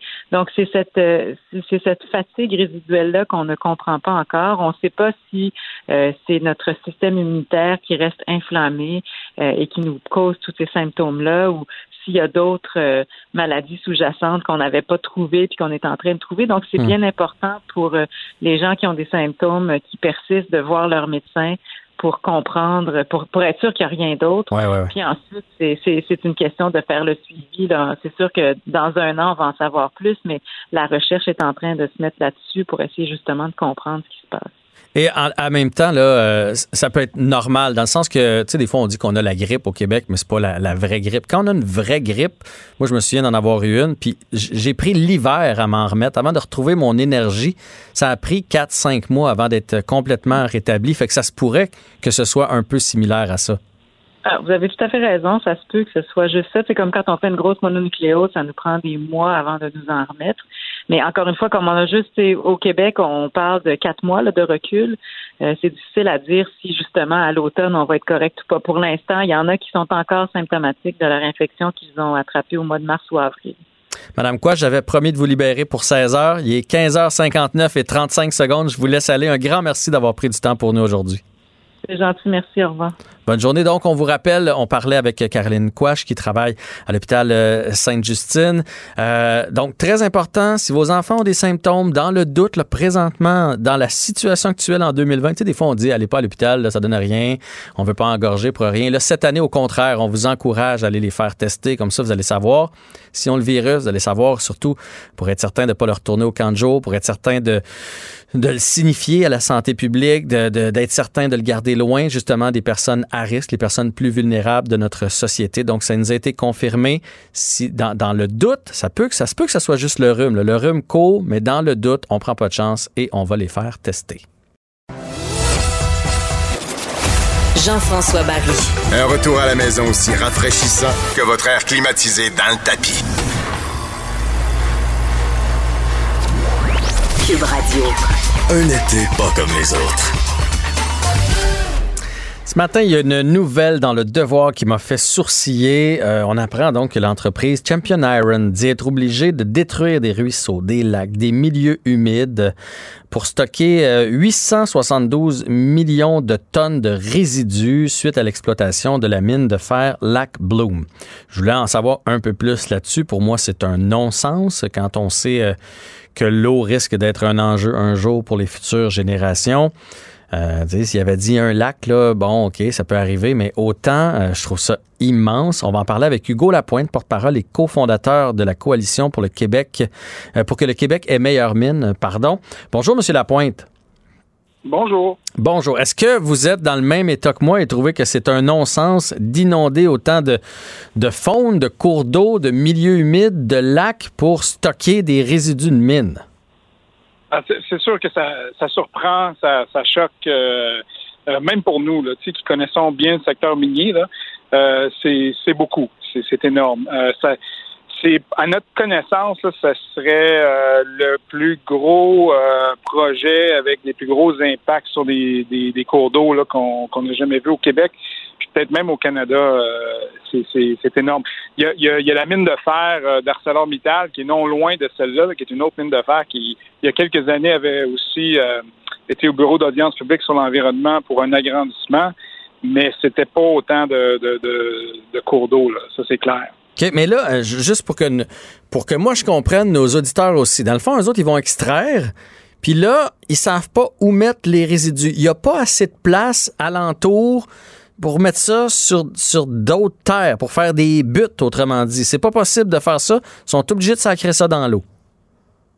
Mais là, ce qu'il faut comprendre, c'est, OK, pour monsieur, madame, tout le monde, une mine de fer comme celle-là, puis les mines en général, ça produit énormément, je dis bien énormément, de déchets miniers, de résidus miniers. Juste pour vous donner un ordre de grandeur, là, le projet d'agrandissement qui est proposé, là, euh, produirait l'équivalent, en termes de volume, là, de tonnage, là, de tous les déchets domestiques du Québec. OK, prenez toutes les municipalités, toutes les résidences privées, tout ce qu'on produit comme déchets domestiques, nous, là, à la maison, là, puis qu'on envoie au site d'enfouissement à chaque année au Québec, là, ils, vont, ils vont produire l'équivalent de 30 ans. De tous Avec une seule mine? avec une seule mine. Donc, donc imaginez le nombre de sites d'enfouissement que ça prendrait pour gérer les déchets de- domestiques de tout le Québec pendant 30 ans. Là. Puis là, ima- imaginez qu'il faut mettre ça à quelque part.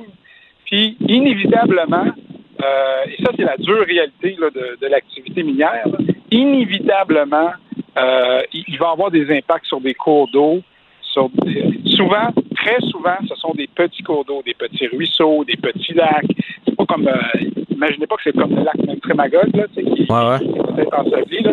Mais, donc, donc, ce que je suis en train de dire, c'est que c'est- c'est pratiquement impossible d'avoir zéro impact sur des cours d'eau. Cependant, c'est possible de minimiser les impacts. Et là, nous, ce qui nous choque dans la nouvelle de ce matin, Ouais.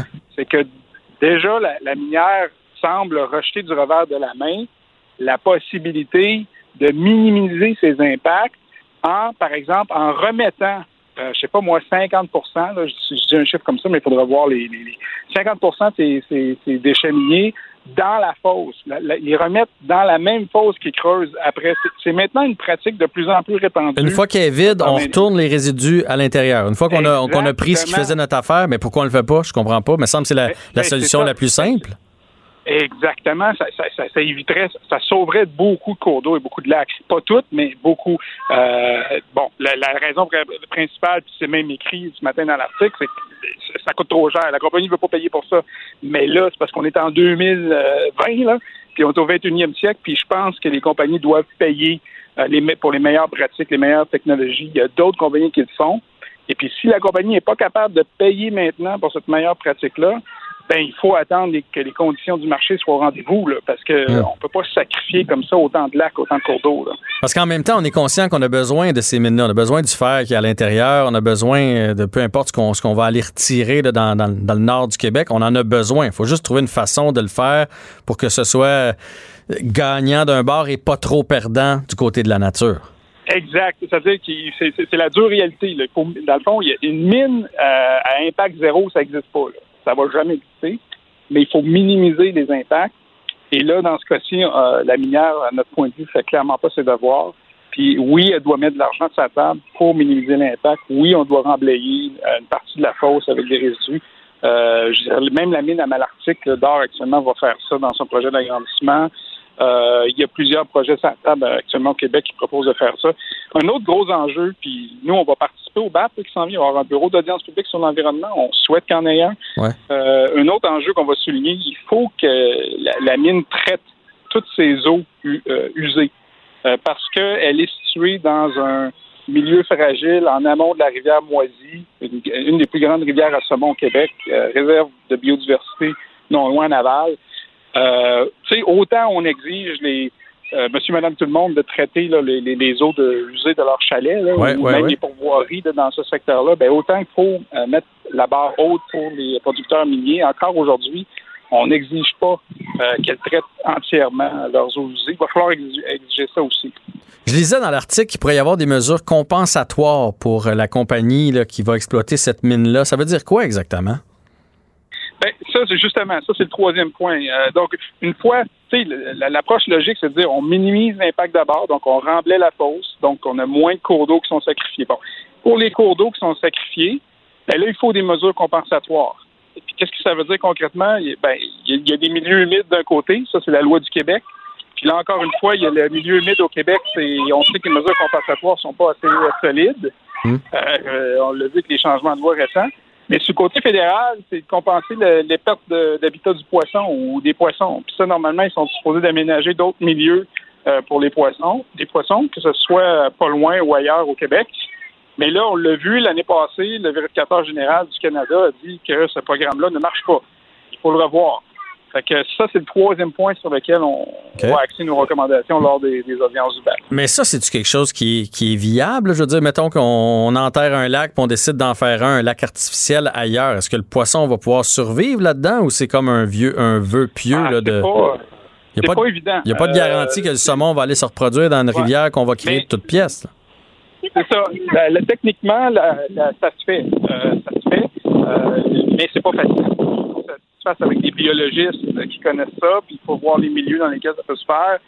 Euh, mais c'est pas évident. Mais, mais ce qu'il faut comprendre, c'est qu'il y a des cours d'eau, il y a des ruisseaux, il y a des petits lacs qui vont être sacrifiés. Donc, il va y avoir une perte là. Mais là, il faut essayer de les compenser ailleurs. Euh, mais c'est c'est plus facile à dire qu'à faire. là. Vous avez raison. Ouais, je comprends. Là, on parle beaucoup des cours d'eau. tout ça. Est-ce qu'il y a des impacts sur les. J'imagine qu'il y a des animaux aussi dans ce coin-là qui vont perdre leur habitat? Euh, oui, ben là, il y a le, il y a le caribou euh, euh, qui, qui- qui est dans ce coin-là, qui est une, une espèce euh, en déclin. Là, Oui, ouais, menacée, ouais. Depuis quelques années. Mais, euh, oui. Et, et donc, euh, bon, mais là, euh, tu sais, il y a déjà de l'activité minière que, euh, depuis quelques années. Euh, donc, dans quelle mesure l'agrandissement aura un impact sur le caribou? Euh, ça, ça reste à voir. Euh, moi, je pense que le, le- le- plus gros des enjeux, c'est vraiment au niveau des déchets miniers, puis de la contamination de l'eau, euh, puis de, de- s'assurer aussi qu'il n'y a pas de déversement minier. Parce qu'on l'a vu aussi. Puis d'ailleurs, cette mine-là a connu cinq déversements il y a quelques années, euh, en 2011-2012, euh, a eu la plus grosse amende environnementale au, au Canada à cause de ces déversements-là. Et euh, là, là, ils ont changé de propriétaire depuis. La compagnie avait fait faillite. Là, il y a eu une reprise. Euh, donc là, nous, ça nous inquiète. Il faut s'assurer qu'il n'y a pas d'autres déversements. Et pour ça, il faut que la compagnie paye pour les meilleures pratiques, les meilleures technologies. Mhm. C'est ça qu'on va pousser. Bon, ben continue de surveiller ça pour nous. C'est pour euh, l'avenir de nos jeunes. Je crois en entendre d'ailleurs derrière vous, euh, Monsieur Lapointe. Vous êtes allé chercher vos enfants au camp de jour? Ah ouais, ben c'est l'été, hein, c'est ça qui arrive. Mais, euh, mais je vous remercie de m'avoir invité. Puis je voudrais juste souligner, tu sais, à quelque part aussi, pour nous comme consommateurs, il faut, faire- faut faire nos devoirs aussi. Puis ce qu'on peut réduire, tu sais, si, si on peut avoir euh, une voiture au lieu de deux ou trois, euh, de- ça, ça, ça, ça l'aide aussi à réduire le besoin de, de, de, de telle mine. Il faut être conscient de ça. C'est un très bon point. C'est vrai que des fois, on pelte dans la cour des euh, grandes compagnies, mais euh, à chacun de poser de petits gestes concrets pour changer, euh, changer et sauver la planète. Hugo Lapointe, porte-parole et cofondateur de la Coalition pour le Québec. que Le Québec est meilleure mine. Un grand merci et je vous souhaite une belle soirée avec votre petite marmaille. Jean-François Barry. Entendez aujourd'hui les sujets de demain. Cube Radio. Vous avez sûrement entendu parler de cette nouvelle-là des travailleurs étrangers qui sont venus travailler dans nos champs ici au Québec. Jusque-là, là, il n'y a, rien d'anormal. On, est content de les avoir même. On a besoin de, de main-d'œuvre si on veut continuer de consommer local et produire ici. Par contre, Le problème, c'est que ces travailleurs-là arrivent et il y a plusieurs cas de COVID qui sont dépistés. Pour vous donner un exemple, dans l'Anodière, on est rendu à 10 en date du 21 juillet. Là. 10 dans l'Anodière, 31 cas en Montérégie, 5 Côte-Nord, 15 Chaudière-Appalaches, 5 en Estrie, 2 cas dans la grande capitale et 21 cas au Saguenay-Lac-Saint-Jean. C'est cet article-là là, qui a fait beaucoup jaser dans les euh, derniers jours. On va en discuter avec Marcel Groslot, qui est président général de l'Union des producteurs agricoles, donc de l'UPA. Bonjour, Monsieur Groslot. Oui, bonjour, M. Barry. Bon, merci d'avoir répondu à notre appel pour parler de, de ce dossier. Euh, la première question que j'ai pour vous, euh, que- que- qu'il y ait des travailleurs étrangers qui aient la COVID, ça se peut, on le sait, c'est planétaire et particulièrement dans le sud, mais on les a pas testés quand sont arrivés, ces travailleurs-là? Euh, ben, en fait, on les a mis en, isolement, comme euh, le prévoit le protocole là, que la santé publique nous exige. Un peu comme tous les Canadiens qui reviennent au pays aussi, ne sont pas testés de façon systématique en arrivant s'ils n'ont pas de symptômes. Mais tout le monde doit se placer en isolement pour au moins 14 jours. Et c'est pendant cette période-là là, que si jamais on détecte des signes euh, euh, qui, euh, qui peuvent s'apparenter à la COVID, ben là, à ce moment-là, ils sont testés. Euh, c'est- des mesures appliquées là, pour euh, usuellement là, pour les étrangers ou les Canadiens qui reviennent au Canada. Puis est-ce que vous trouvez que c'est assez sévère? Je veux dire, moi, En le fait, matin... faut, faut préciser, Ouais. euh, juste, M. Barry, euh, les 70 travailleurs environ infectés jusqu'à maintenant sur les 8000 travailleurs présents, là, alors c'est pas, c'est pas, faut re- relativiser, je crois, c'est important. L'autre élément, c'est qu'ils n'ont pas tous été, euh, ils n'étaient pas tous contaminés à leur arrivée. Plusieurs ont été contaminés ici en, en travaillant avec des, des Québécois qui les côtoyaient sur les fermes. là. Donc, c'est pas tous des travailleurs qui, ont- qui étaient contaminés à leur arrivée. Puis ça, c'est prouvé que plusieurs, c'est des Québécois qui leur ont donné la, la Oui, COVID? Par exemple, euh, les 21, vous rapportez en Montérégie, je crois, 21. Là. 31 à Montérégie, ouais. 31, c'est ça. C'est principalement sur la ferme euh, Vladupro. Ces travailleurs-là avaient terminé leur période d'isolation, puis c'est au contact de d'autres travailleurs québécois qui ont euh, contracté la COVID. là. Donc, euh, au lac Saint-Jean, par contre, là, ce qu'on apprend, c'est principalement, c'était, c'est des travailleurs qui sont arrivés infectés.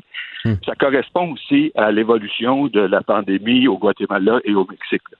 Alors, euh, au début, en avril-mai, euh, la situation était euh, pas très alarmante dans ces pays-là, mais ça s'est aggravé. Donc, c'est ce qui explique là, que les travailleurs qui arrivent maintenant sont plus à risque d'être contaminés que ceux qui sont arrivés plus tôt. Mais, mais, je, mais je comprends tout ça, puis ça, ça va toujours arriver.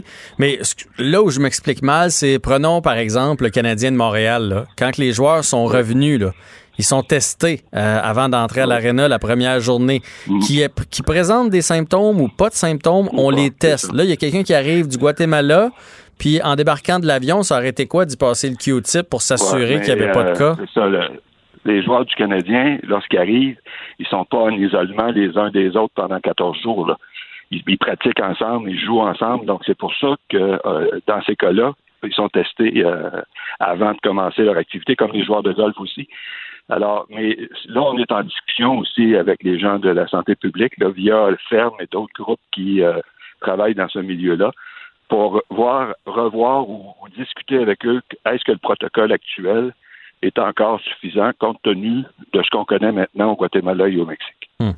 Puis là, il y a- y a- j'ai jamais été dans des, dans des fermes là, au Saguenay où on, on emploie les travailleurs étran- étrangers, mais j'imagine qu'ils sont logés quand même assez serrés. Là. Je suis déjà allé sur des vignobles en Italie. Je résidais justement dans des maisons de, de gens qui vont travailler là-bas.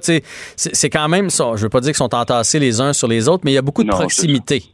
Oui, oui. Ben, habituellement, c'est quatre par unité de logement. Ils vivent à quatre par unité de logement.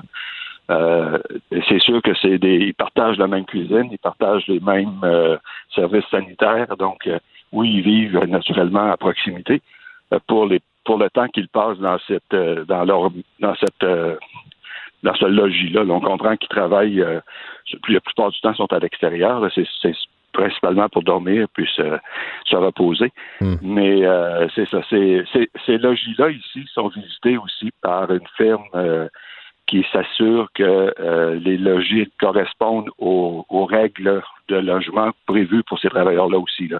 Donc au Québec, je peux vous assurer qu'il y a quand même une surveillance. Et il y a aussi au Québec euh, un organisme là, qui permet aux travailleurs qui se sentiraient euh, floués ou pour qui les, ou, les conditions seraient non respectées ils peuvent se plaindre dans leur langue et il y a des services qui vont leur être donnés aussi. Parfait. Mais là, il arrive quoi aux compagnies, aux fermes où euh, il y a eu des cas? Est-ce que là, euh, euh, sont fermés présentement? Là, Il y, a- il y a des risques de perdre leur récolte? Parce que, tu sais, je sais, mettons que si ça arrive dans un restaurant, on ferme le restaurant pour deux semaines. Qu'est-ce qui arrive aux compagnies, aux, aux- aux petites là, fermes, ou aux grosses fermes? C'est vraiment problématique là, parce que remplacer ces travailleurs-là, c'est très difficile. Euh, là, on a le programme québécois qui a été mis en place là, pour favoriser le travail, la- bon, la- la- la- que les travailleurs québécois donnent leur nom et travaillent sur des fermes. On a euh, on a eu une bonne réponse, somme toute, de, de ce travail-là, de, pardon, de ce programme-là. Mais c'est un vrai casse-tête pour les entreprises, là, parce que là, on doit isoler les travailleurs à nouveau. Euh, comme le, prévoit, le prévoit le protocole, euh, ils sont suivis par la santé publique. Donc, euh, et là, il faut les remplacer naturellement. Et on, on doit, et à ce moment-là, on teste tous les autres travailleurs sur la ferme aussi, là, pour savoir si d'autres n'ont pas été euh, contaminés. Ouais, ouais, Et ouais. ça peut entraîner euh, la, la- c'est, vraiment c'est un, un énorme programme, pro- pardon, problème pour les entreprises agricoles. Clairement, surtout que 14 jours, là, en 14 jours, quand on parle d'agriculture, il s'en passe Ben, des affaires. ça. Là. Mais les salades n'attendent pas 14 jours. Ben non. Euh, les pommes n'attendront pas 14 jours. Les bleuets non plus. Euh, au lac Saint-Jean, plusieurs d'entre eux travaillent dans les bleuetières. Alors, euh, c'est sûr que c'est euh, c'est pas le bon moment là, pour euh, perdre ces travailleurs-là alors que la récolte commence. là. Et euh, puis présentement, là, avec les Québécois en place, on fournit pas à la demande. Hein? C'est ça, il n'y a pas assez d'inscriptions? Ben, on a eu quand même plusieurs milliers de personnes qui se sont inscrites, mais pour des périodes pas toujours. Bon, on exigeait au moins 25 heures par semaine sur les entreprises. Bon, il y en a qui étaient prêts pour deux semaines, trois semaines, quelques jours, certains pour toute la saison, mais euh, c'est, ça, ça variait beaucoup là. Et c'est selon l'expertise aussi et le, type de travail que ces gens-là veulent faire. là. Ouais. Alors, il y a eu des jumelages de fait, plusieurs milliers, là, on est au-dessus de quelques milliers de jumelages de fait euh, à travers le Québec, mais ça reste euh, un, un service d'appoint. Ça ne peut pas remplacer les travailleurs euh, expérimentés. Oui, oui. On, on- on va, on va se dire les vraies affaires. Là. Il y a des Québécois qui sont allés euh, puis qui ont trouvé ça trop difficile. Puis, je- puis je comprends. Puis il y a aussi, je pense, pour certains emplois, on on veut pas les avoir parce que ça se scrape rapidement. Tu sais, des petits fruits ou c'est quelque chose qui Ben, est fra- c'est- quelque chose qui est fragile. Fait que on les veut puis on les veut pas en même temps. Ben, on les veut pour les emplois qu'ils peuvent occuper, mais pour les emplois spécialisés, on ne peut pas former quelqu'un en quelques heures pour euh, récolter des salades, par exemple, puis choisir la salade qui est prête à être récoltée par rapport à l'autre qui devrait être récoltée dans deux jours. Ça, ça, ça prend, ça prend une- de l'expérience pour faire ça. Parce que le, le- le système, bon, on récolte, ça avance, puis il faut suivre la- la- le rythme de, de- de- de récolte euh, des autres travailleurs. Alors, c'est- compliqué. C'est vraiment compliqué pour les entreprises cette année. Ah ben j'en doute On pas. fait notre maximum, mais on vit avec les contraintes que tout le monde connaît. C'était pas, euh.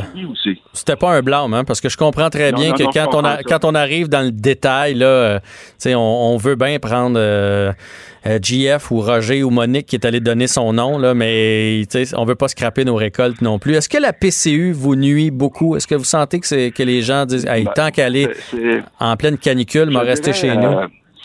ouais, je dirais peut-être pas sur euh, le travail à la ferme comme les travaux dans les kiosques, service à la clientèle, où là, on engageait beaucoup d'étudiants.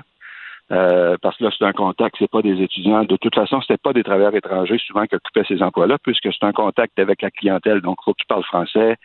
Euh, et là, ça, les gens qui opèrent des kiosques à la ferme, euh, petite usine de transformation aussi euh, saisonnière pour euh, préparer les, les- les aliments à la vente. Là, il y a eu des, des- des difficultés à recruter, puis certains ont mentionné que c'était à cause des, bon, programmes pour les étudiants et la PCU. Ouais, j'en doute pas. Les gens préféraient, les gens préféraient continuer sur ces programmes-là plutôt que de venir travailler 8 ou 9 ou 10 semaines là, à la ferme. Bon, ben Marcel Groslot, on va souhaiter qu'on trouve des solutions parce qu'en bout de ligne, c'est nous autres qui allons payer, hein, c'est le consommateur. Si on perd des récoltes, Ben, euh, les légumes, les fruits vont être plus chers, on va être obligé de les, faire venir de l'extérieur et ça sera pas bon pour notre économie. Vous voyez, j'avais dit au début de la pandémie qu'on risquait d'avoir des augmentations des, des prix des, des, des aliments, puis ça, ça se confirme. On voit qu'il y a une il y a eu une augmentation du prix des aliments déjà due à la au contexte, là, autant dans les épiceries que dans la distribution que des coûts à la ferme qu'a engendré la pandémie. Merci d'avoir pris le temps pour nous aujourd'hui. Marcel Groslo, président général de l'Union des producteurs agricoles, qui revenait là, sur ces cas de COVID pour les travailleurs euh, étrangers et qui nous disait là, qu'on va essayer de trouver euh, des, des- des meilleurs protocoles pour faire en sorte qu'ils arrivent et qu'on les dépiste plus rapidement. Un grand merci. Le, le commentaire de François Lambert, un dragon pas comme les autres. Salut François Lambert, comment ça va? Ça va bien. Oh my God, j'ai manqué ton entrevue avec mon ami Marcel Groslot. C'est ton ami Marcel Groslo? Ben, pas vraiment. J'aimerais ça, mais Ah, OK. C'était du sarcasme. c'était du sarcasme parce que on a déjà déjeuné ensemble et euh, je remettais en question, bien entendu, les grands pas de la gestion de l'offre. Et euh, ben, il avait essayé de me convaincre, puis moi j'avais essayé de le convaincre. On a eu un bon déjeuner, on n'est pas en guerre, là. Mais, euh, mais je suis pas toujours d'accord avec les positions de l'UPA. Donc, euh, donc euh, c'est certain qu'il n'est pas toujours d'accord avec mes positions non plus, mais il n'y a pas de guerre. C'est juste. euh, c'est juste, euh, j'ai des positions sur l'agriculture, puis je m'assure de les partager le plus souvent possible. Oui, ça, on sait que tu as des positions. Mais même moi, j'avais des questions un peu pointues pour lui. Puis en même temps, euh, pas que, pas, je veux pas dire, j'ai pas le bon terme. Là, je veux pas dire que je le prenne en pitié, mais en même temps, la situation est tellement pas évidente euh, cette année. Quand on voit qu'on perd des récoltes, je lisais cette semaine, là, il y, a un- il y a un monsieur qui va ouvrir son champ de bleuets. Les gars, venez chercher, je vais les perdre de toute façon. J'ai personne pour les, pour les récolter. Tu sais, sont, sont, sont vraiment dans une drôle de position cette année. Euh, reste que c'est mal fait, là, cette affaire-là. Je peux pas croire qu'on fait venir des travailleurs, je sais pas ce que tu en penses, là, des travailleurs étrangers qui arrivent ici, mais semble qu'ils sortent de l'avion, euh, température, euh, l'écovillon dans la narine avant de l'envoyer dans une région du Québec, me Ben semble oui. que ce serait la base. Ben oui, puis surtout, c'est, que le, le problème avec ça, Jean-François, c'est qu'à chaque année, on, on retarde parce qu'à un moment donné, euh, le gouvernement fédéral en voulait plus de ces travailleurs-là et euh, ça a pris des, des, des- des- Ils ont été obligés de jouer du coude. Puis la réalité, là, c'est que le travail que les, les travailleurs saisonniers, qui sont surtout des Guatémaltèques et des Mexicains, euh, les Québécois ne veulent pas le faire, là, ce, ce travail-là. C'est un travail. moi, j'ai travaillé, je travaille encore sur une ferme. là. Je, je- je travaillais dans le champ tantôt, là. Mais c'est un travail qui, qui est éreintant, qui est dur, qui n'est pas fait pour tout le monde. Et ces gens-là viennent ici avec le sourire, sont habitués de travailler 80 heures par semaine, donc travailler 45 heures ici ou 50 heures, c'est des pinottes, là. Ouais. Euh, puis, euh, mais sauf qu'à chaque année, on se prend toujours à la dernière minute. C'est compliqué. C'est compliqué de faire venir ces travailleurs-là. Euh, et on ne devrait pas, techniquement, parce qu'avec un taux de chômage de 11 à 12% mais disons que, disons que cette année, c'est pas la meilleure année pour les agriculteurs, parce qu'il y a ça, il y a le coronavirus, ils ont eu de la misère à en avoir. Il y a des gens qui ont de la misère, ils ont, de la misère à récolter. Il y avait un gars la semaine passée, les choux, qui est obligé de toutes les jeter au complet. Euh, et en plus de ça, on a eu une sécheresse intense pour la première coupe pour les foins. Hey, euh, normalement, là, une balle ronde là, se vend 40 dans un été normal. Là, en ce moment, le prix est de 140 Là, ça a rebaissé parce qu'il n'y a plus. Mais, euh, mais on va avoir, tu vois, cet hiver, euh, il va y avoir des troupeaux qui vont être mis à l'abattoir parce qu'il n'y a pas de foin, puis ça ne vaudra pas la peine d'en acheter. C'est pour ça que je te Euh, disais que, sais, d'un sens, j'avais envie de le- un peu de le cuisiner parce que je trouve que c'est un non-sens. D'un autre côté, je trouve qu'ils ont tellement déjà de tuiles qui leur tombent sur la tête que ça donne rien d'en ajouter, puis d'en ajouter, puis d'en ajouter. Là. Puis il me parlait entre autres de la PCU qui est un frein, pas tant pour les gens qui sont dans les champs, comme pour les petits commerces, là, tu sais, quand on arrête là, euh, chercher nos, nos petits bleuets, nos fraises, notre blé d'Inde sur le bord du chemin. Là. Mais là, présentement, ils ont bien de la misère à trouver du monde mettre sur le bord du chemin. Les petites usines de transformation euh, estivales, ils ont beaucoup de difficultés à trouver des employés et mettre là-dedans. Ben regarde, euh, je- je- j'en suis un cas, là. J'ai soit des personnes semi-retraitées qui travaillent pour moi, ou des jeunes euh, de 14 ans que j'ai le consentement de leurs parents pour les faire travailler. Entre ça, j'ai impossible de trouver quelqu'un. Et la raison pourquoi vous, s'il y a des gens qui disent pourquoi Mais- 14, c'est qu'à partir de 15 ans, ils ont le droit à la PCU, alors, ou la, la PCU étudiante, alors qu'à 14, ils n'ont pas le droit. Fait que c'est, elle est là la, elle là la clé du Ben, tu sais, 14 moi, ans. euh, la, la réalité, c'est que mon entreprise n'existait pas l'année passée, donc je ne peux pas dire ah ils ont refusé de, de venir, mais ils n'appliquent pas. Fait que je sais qu'il y a des gens disponibles, mais ils n'appliquent pas. Mais bref, c'est une année difficile pour euh, pour l'agriculture. Euh, mais mais le- la seule chose que je reproche tout le temps à l'IPA, c'est leur position sur la gestion de l'offre. Moi, je pense qu'on est rendu en 2020 à faire une gestion de l'offre 2.0 qui va ressembler à quoi?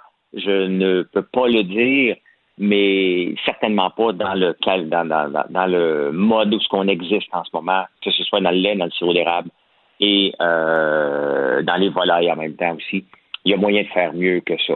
Puis j'avais écrit au début de l'été, euh, tu sais parce que tu sais qu'au Québec on a le droit d'avoir 300 poulets de grains hors quota.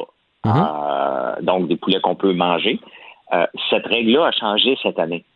L'UPA devrait représenter tous les cultivateurs au complet. Moi, je paye ma cotisation de, de l'UPA. Euh, J'ai 300 poulets cette année. Je suis très peu de gens le savent. J'ai fait un statut Facebook qui a été vu par une vidéo qui a dû être vue, je pense, par 2,5 millions de personnes, et le monde ne le savait pas. Et pourtant, tous les petits cultivateurs devraient le savoir qu'on peut maintenant euh, avoir 300 poulets de grains. C'est le rôle de l'UPA, c'est notre syndicat, si on veut. On est obligé d'ad- d'adhérer, mais ils n'en parlent pas parce que eux veulent protéger, euh, et c'est ça que je leur reproche. C'est correct qu'ils veulent protéger les gens sous la gestion de l'offre, mais il y a un paquet d'agriculteurs qui ne sont pas sous la gestion de l'offre et on est obligé de payer des cotisations à l'UPA. J'aimerais ça, moi aussi, être informé des nouvelles règles qui changent. Moi, c'est un gars qui s'informe, qui lit beaucoup, donc je les suis, ces règles-là. Mais le commun des mortels ne le savait pas que c'était passé de 100 à 300. Puis regarde des poules pondeuses, aussi, c'est une limite de 99. Si tu en as 105, là, ils peuvent se présenter chez vous, ils vont en tuer 5 devant toi, bingo, tu retombes en, 6. Tu n'as pas le droit plus que 99.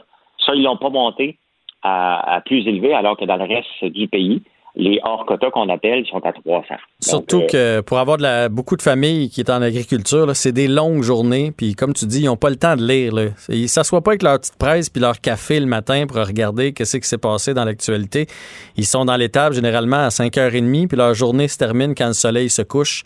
Fait que effectivement, les petits caractères, euh, il faudrait que ça soit mieux expliqué par l'UPA. Ben, définitivement. Bon. on parle-tu de We Charity maintenant? Ouais, ben oui, oui, parle-moi parle de We Charity, qui là, là, c'est, c'est- au début, c'était Justin Trudeau, c'était la famille de Justin Trudeau, puis là, c'est rendu que ça éclabousse aussi Bill Morneau. Ben écoute, euh, Bill Morneau, il il a de l'air.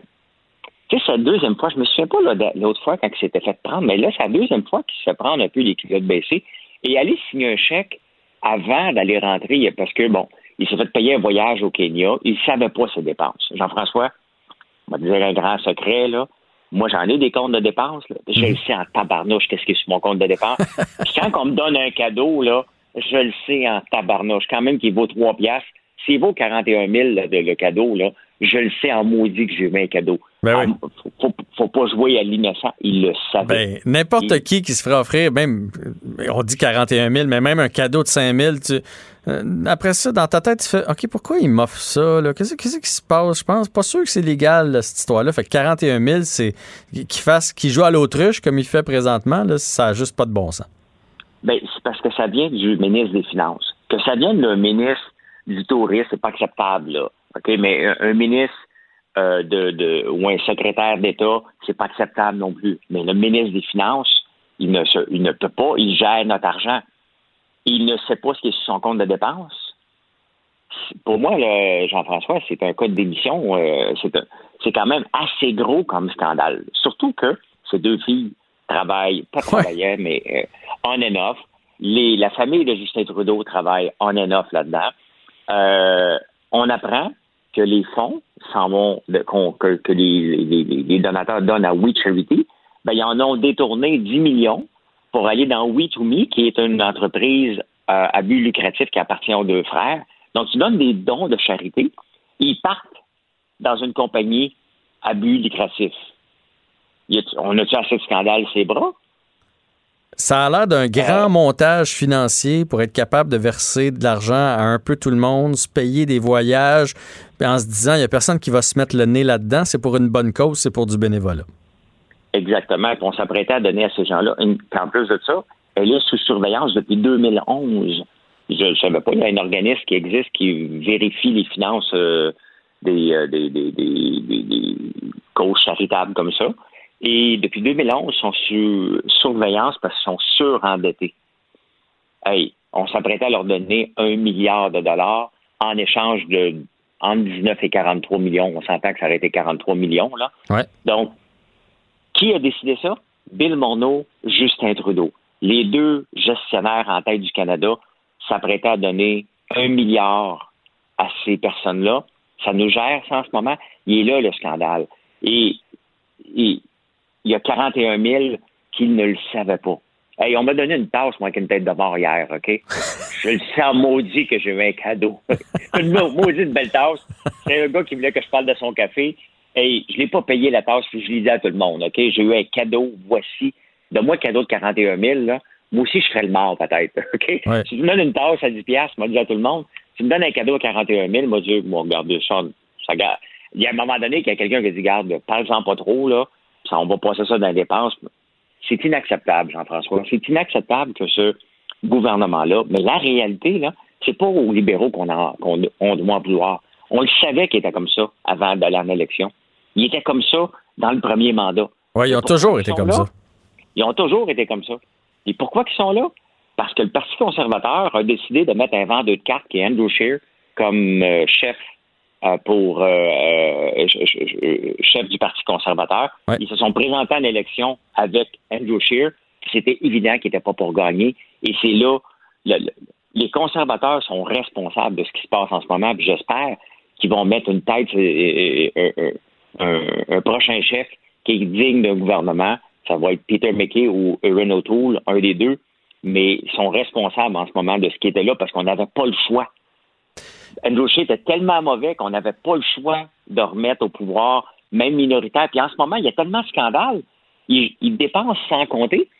Puis ils n'ont même, ils ont même pas à s'inquiéter de se faire euh, défaire alors qu'ils sont minoritaires. Tu vois-tu dans quelle situation que le pays est pogné maintenant? Et puis ça paraît dans leurs excuses, ça paraît dans la façon dont ils interviennent dans ce dossier-là. Ça, ça a même pas l'air des déranger tant que ça. Ils ont l'air tellement au-dessus de leurs affaires en se disant, de toute façon, sont pognés avec nous autres. Exactement, parce que à moins que les, quatre, les trois partis se font une coalition, puis il va être parfait, on va nommer, mettons, Yves-François Blanchette, et c'est lui qui va être le premier ministre en attendant, et on fait une coalition de partis, et on s'en va au pouvoir. Ils peuvent faire ça. Euh, mais c'est drôle qu'on n'en parle même pas encore, tellement que les partis euh, d'opposition sont tellement aux antipodes que même ça, c'est même pas possible, alors que ça pourrait être une solution il parle d'emmener Christophe Freeman, ça n'arrivera pas. Euh, pourquoi Justin Trudeau se tasserait? Il va dire, ben, défaite, dé, dé, oh euh, faites-moi tomber, puis on va dans l'élection. Puis ils vont rentrer en plus parce qu'il a donné des cadeaux à tout le monde. Donc, on est tous pris. On est tous pris. Pourquoi? Parce que les conservateurs, ils n'ont pas mis un chef digne de nous représenter parce qu'on ne serait pas dans cette situation-là en ce moment. Pas du tout mais on est là, puis on est pogné là encore pour un autre cinq ans. Oui, c'est bien inquiétant de savoir que c'est eux autres qui gèrent les cordons de la bourse euh, du pays. Puis euh, rapidement, François, tu l'as aussi nous parler de l'automne américain qui s'annonce plutôt mouvementé. Oui, écoute, je suis, tu sais, en fouillant des sujets, à un moment donné, tu cherches, tu cherches, puis l'été, il y a un peu plus de travail à faire des fois de recherche. Hein? Oui, oui, oui. je sais, je fais deux heures d'émission. non, mais euh, je fais des blagues. Cet mais cet été, il y a quand même beaucoup de choses dans l'actualité. Ben honnêtement, là, même que des fois, on est obligé de laisser oui, des oui. sujets de côté, c'est fourni cet été. Oui, mais tu sais, moi, je peux pas parler d'un paquet de, de, de, non, non. des sujets. Toi, tu as un créneau, c'est ça l'affaire. J'ai mon, dans, dans, mon créneau, mettons, des fois, les nouvelles sont euh, un peu plus dispersées. Puis il y en a, j'ai trouvé ça très intéressant parce que ils ont fait un sondage aux États-Unis disant, OK, parce que ça a l'air de rien, là, mais le mois d'août, là, c'est la semaine prochaine. Oui. Et ça veut dire que on se prépare déjà pour euh, la rentrée. Mm-hmm. On le sait déjà qu'aux États-Unis, ils ne rentreront pas à l'école. Les écoles vont être fermées en rentrant. C'est l'école à la maison. Ouais. Donc, les parents disent OK, parfait. Donc, c'est le travail à la maison. Mais ils ont demandé aux gens est-ce que vous allez passer l'Halloween? Tu sais, l'année passée, on avait. On n'a pas passé l'Halloween à Montréal, là. C'était, euh, c'était à cause de la température. À cause de la pluie, oui. Ben, en fait, elle, elle a été reportée. Effectivement. Mais là, dans, le, dans les cas de COVID et de transmission, il n'y aura pas d'Halloween encore cette année. Et ça, Quoi qu'on aurait tous le masque, ça, ça, ça serait déjà un bout de fête. oui, mais c'est ça. Donc, les Américains disent non, non, regarde, on le sait maintenant que c'est pas un sprint. On le sait qu'on est pris dans un marathon. On le sait qu'on ne va pas retourner au bureau. Et on le sait qu'on va travailler de la maison puis les enfants vont être là. Donc, ça va être la consommation. Tu sais, je te parle de ça parce que on va avoir le même phénomène ici, peut-être un peu moins fort, mais les entreprises ont le temps encore de se, de se placer pour dire, OK, parfait, les gens vont être à la maison. Qu'est-ce que je vais leur offrir? Les boutiques en ligne, là, qui était, qui, qui- qui- en ce moment, c'est plus tranquille durant l'été, mais c'est le temps de se positionner pour être prêt. L'Halloween, ça se passera pas cette année. Donc, toutes les boutiques qui vendaient des choses d'Halloween, comment qu'on va se positionner pour faire les fêtes à la maison avec l'Halloween? Ça a l'air niaiseux, mais c'est une très, très grosse fête, euh, l'Halloween, au point de vue de consommation de bonbons et, et tout.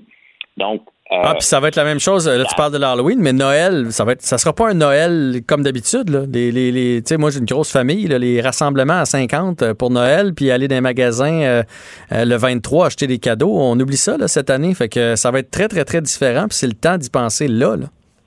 Ben, c'est exactement. Puis, euh, c'est toutes les fêtes qui s'en viennent, qui ont l'air lointaines, ben, donné, on va dire Oh, c'est l'Halloween. Oh, OK, mais on la passe pas. Donc, c'est tout un pan de l'économie qui est mis de côté euh, en partant. Il y a la rentrée scolaire qui ne se fera pas. Donc, le linge, on va moins consommer de linge. Il y a tout un déboulement. Et même nous autres, quand on revient au bureau, on s'achète du linge aussi au mois de septembre. Ben on oui. pourrait être chic, on revient de vacances. Puis on a le goût de. Hey, on attaque des projets. Puis on se met chic parce que, tu sais, moi, je travaille de la maison depuis longtemps. Et au début que je travaillais à la maison, c'est tout un- une acclimatation. Hein? Parce que tu travailles, euh, j'ai commencé à travailler de la maison en 2010. Fait que tu travailles de la maison, puis là, tu dis, bah, j'ai le temps, moi, aller prendre un café, euh, moi, faire rien. Je, je me peignerai pas un matin. Mais les journées que je me peignais pas, que je m'arrangeais pas, je faisais pas grand-chose. Ouais. J'étais laid back. Parce que mon. Donc, tout ça est une acclimatation que les gens sont en train euh, de faire. Puis là, au mois de septembre, ils vont dire parfait. Maintenant, on change notre façon de faire. Mais tout ça, c'est juste, euh, comme ils disent en anglais, around the corner. là. On est rendu là parce que le mois d'août, c'est la semaine prochaine. Et je je suis déjà en train de penser, OK, mon gars s'en va à. Je vois, OK, il faut que j'aille trouver un appartement. J'ai Ah complètement oublié de faire ça, moi, cette année. La rentrée scolaire est dans trois semaines. On réalise pas, mais dans trois semaines. On aura la, la chance de s'en reparler, euh, François. Mais c'est un très bon point que tu nous amènes. C'est le fun de profiter des vacances, mais il faut commencer déjà à anticiper ce qui s'en vient cet automne. Jean-François Barry. Le seul retour qui vous fait sentir en vacances, Même dans le trafic. Cube Radio. On retrouve Patrick Daisy, chroniqueur 20 au Journal de Montréal de Québec et co-animateur du balado Méchant Raisin. C'est mon petit bonheur du jeudi, sa chronique 20. Mais Patrick, d'habitude, j'aime ça intervenir. Aujourd'hui, je vais être très silencieux parce que tu nous parles du bandol et je ne connais pas ça du tout. Ben voyons donc Jean-François. Écoute, Je suis désolé. certainement- Ben écoute, tu, tu, euh, on a parlé de Châteauneuf-du-Pape hein, dernièrement. Oui. Donc, si tu es allé vers Marseille, tu situes un peu là le plus grand port, la, la- la deuxième plus grande ville de France, Mhm. donc tout au sud, et tu t'en vas donc vers Nice, vers Cannes, vers la côte, la côte d'Azur. Mais moi, je suis Donc, par- je suis t'arrives- parti par l'autre bord, je suis allé vers l'Espagne. C'est pour ça. ah, Moi, c'est tout, c'est, c'est tout aussi bien, je te dirais.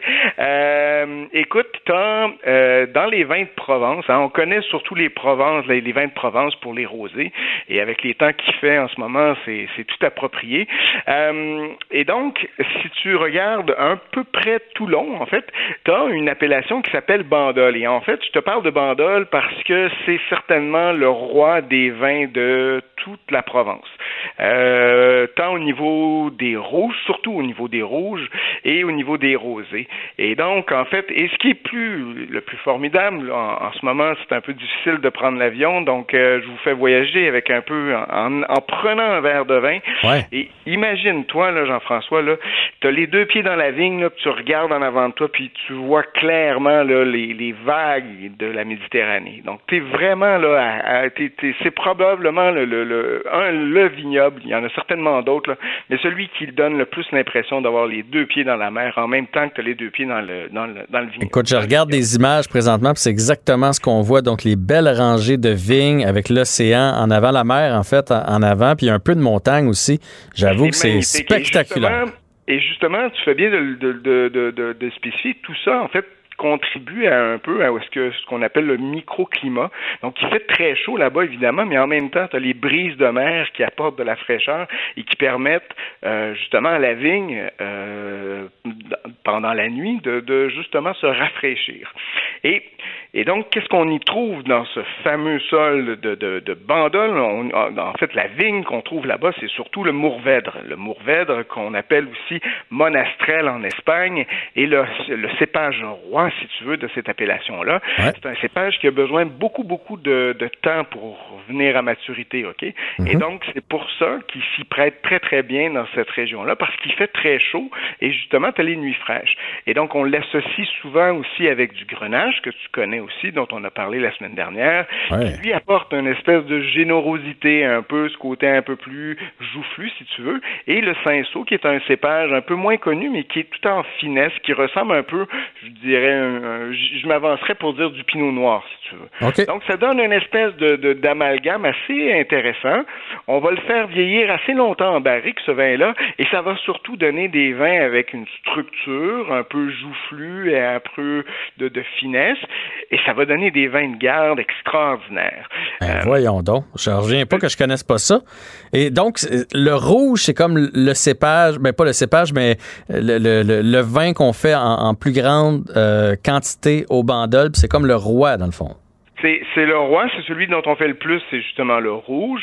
faut savoir que tu connais la popularité des vins rosés en ce moment et les producteurs ont pas su résister, si tu veux, à la vague. Et, donc, on trouve de plus en plus de vins rosés dans le bandol. Donc, c'est un petit peu inquiétant pour les amateurs de, vins de bandol rouge parce que ce sont des, de très grands vins. Pour moi, je, te dirais, là, j'ai eu des expériences formidables avec des vieux millésimes, là, 83, 88, 98, là, des vins là, qui ressemblent à je te dis, là, les yeux fermés, tu as l'impression d'avoir un très grand Bordeaux dans ton verre et ça truffe, tu des parfums incroyables. C'est franchement é- étonnant. Et donc, il faut être patient. Ça coûte quand même un peu plus cher que les vins, disons, du Languedoc. On est autour de 40, 50. Dans les grandes cuvées, on peut aller jusqu'à 60, 70 dollars. Mais quand tu compares, par exemple, aux grands vins de Bordeaux qui se vendent à des prix, ah, il faut, faut hypothéquer sa maison maintenant pour acheter les premiers grands crus de la mais- euh, qui sont au-delà de 600, 700 et puis encore plus. Donc, je dis pas que c'est aussi bon, mais c'est tout aussi. On s'y rapproche. Voilà. Et donc, je reviens au rosé que je vous invite fortement à aller euh, découvrir. Ils sont un petit peu plus chers que, par exemple, les rosés provençaux, mais ils ont aussi ce côté un peu, je te dirais, de par le mourvèdre qui les compose surtout. Et puis, on y ajoute souvent du mourvèdre, donc du grenage, du cinceau encore une fois, et ça va donner des, des, des vins de euh, euh, aussi, disons, délicat en parfum, mais un petit peu plus structuré au niveau des, des robes. Si vous prenez, par exemple, le pétale de rose, que tout le monde connaît Ouais, un peu, ouais, pense, ouais, ou le butinage, si tu veux, que, que, que par la famille Gassier, qui est très bon, euh, ça donne justement des vins dans cette allure-là, mais avec une capacité étonnante de pouvoir vieillir. Donc, euh, je vous invite à faire la découverte de ça. Et je finis avec les blancs qui... Je te dirais c'est une très petite production. Euh, on les fait pousser sur les exposants nord hein, pour éviter justement d'avoir tout le soleil. Et donc, ça donne des vins un petit peu plus en fraîcheur. C'est pas, disons, les plus grands vins blancs du sud de la France, mais c'est quand même fort intéressant. Je te donne deux suggestions. Oui, euh, oui. Vas-y avec le rouge. C'est là qui me travaille le plus. Là. Bon, ben, Dupéry Barrera, tu connais ces producteurs-là. Hein, ils sont installés en Provence, en Côte-de-Provence. Euh, Emmanuel euh, Barrera, oui, Emmanuel Dupéry et euh, Laurent Barrera. Euh, Emmanuel Dupéry, en fait, qui est québécoise d'ailleurs. Euh, et donc, euh, ce couple-là font justement du bandol. En fait, ce sont, ce sont pas leurs propres vignes. On appelle ça du négoce, c'est-à-dire qu'ils vont acheter des, des, des raisins de de d'autres producteurs, mais c'est eux qui vont ensuite vinifier les vins. Donc, ils vont élever les vins, si tu veux, dans leur propre euh, domaine. Ouais. Puis ils vont mettre ça ensuite en vente. Donc, c'est un à 29,50 2016, il en reste un peu partout. Je vous dis, gardez ça en cave au moins 10 ans, vous allez être flabbergasté. Termine avec le domaine de la Tour du Bon, le domaine euh, la, la cuvée Saint-Vincent. Vous irez voir, de toute façon, c'est sur euh, le balado en reprise là, pour pouvoir avoir euh, l'identification des, vins. Et un très, très beau rosé, un peu plus cher, mais franchement délicieux. Je t'invite à faire la découverte, Jean-François. Tu vas m'en remercier. Écoute, le, le bandol rouge, là, c'est sûr et certain, la prochaine fois que je passe à la SAQ, je mets la main là-dessus et je j'en achète quelques bouteilles pour pouvoir le garder 10 ans. Patrick Daisy, merci de m'avoir fait découvrir des vins de bandol aujourd'hui. C'est grand plaisir. La semaine prochaine, on voyage encore. On s'en va en Grèce. Toujours partant. Salut, bonne journée à toi. Bye bye. Et merci d'avoir été là. L'édition euh, du euh, jeudi se termine. C'est un rendez-vous demain. Cette émission est maintenant disponible en podcast. Rendez-vous dans la section balado de l'application ou du site cube.radio pour une écoute sur mesure en tout temps. Cube Radio, autrement dit. Et maintenant, autrement écouté.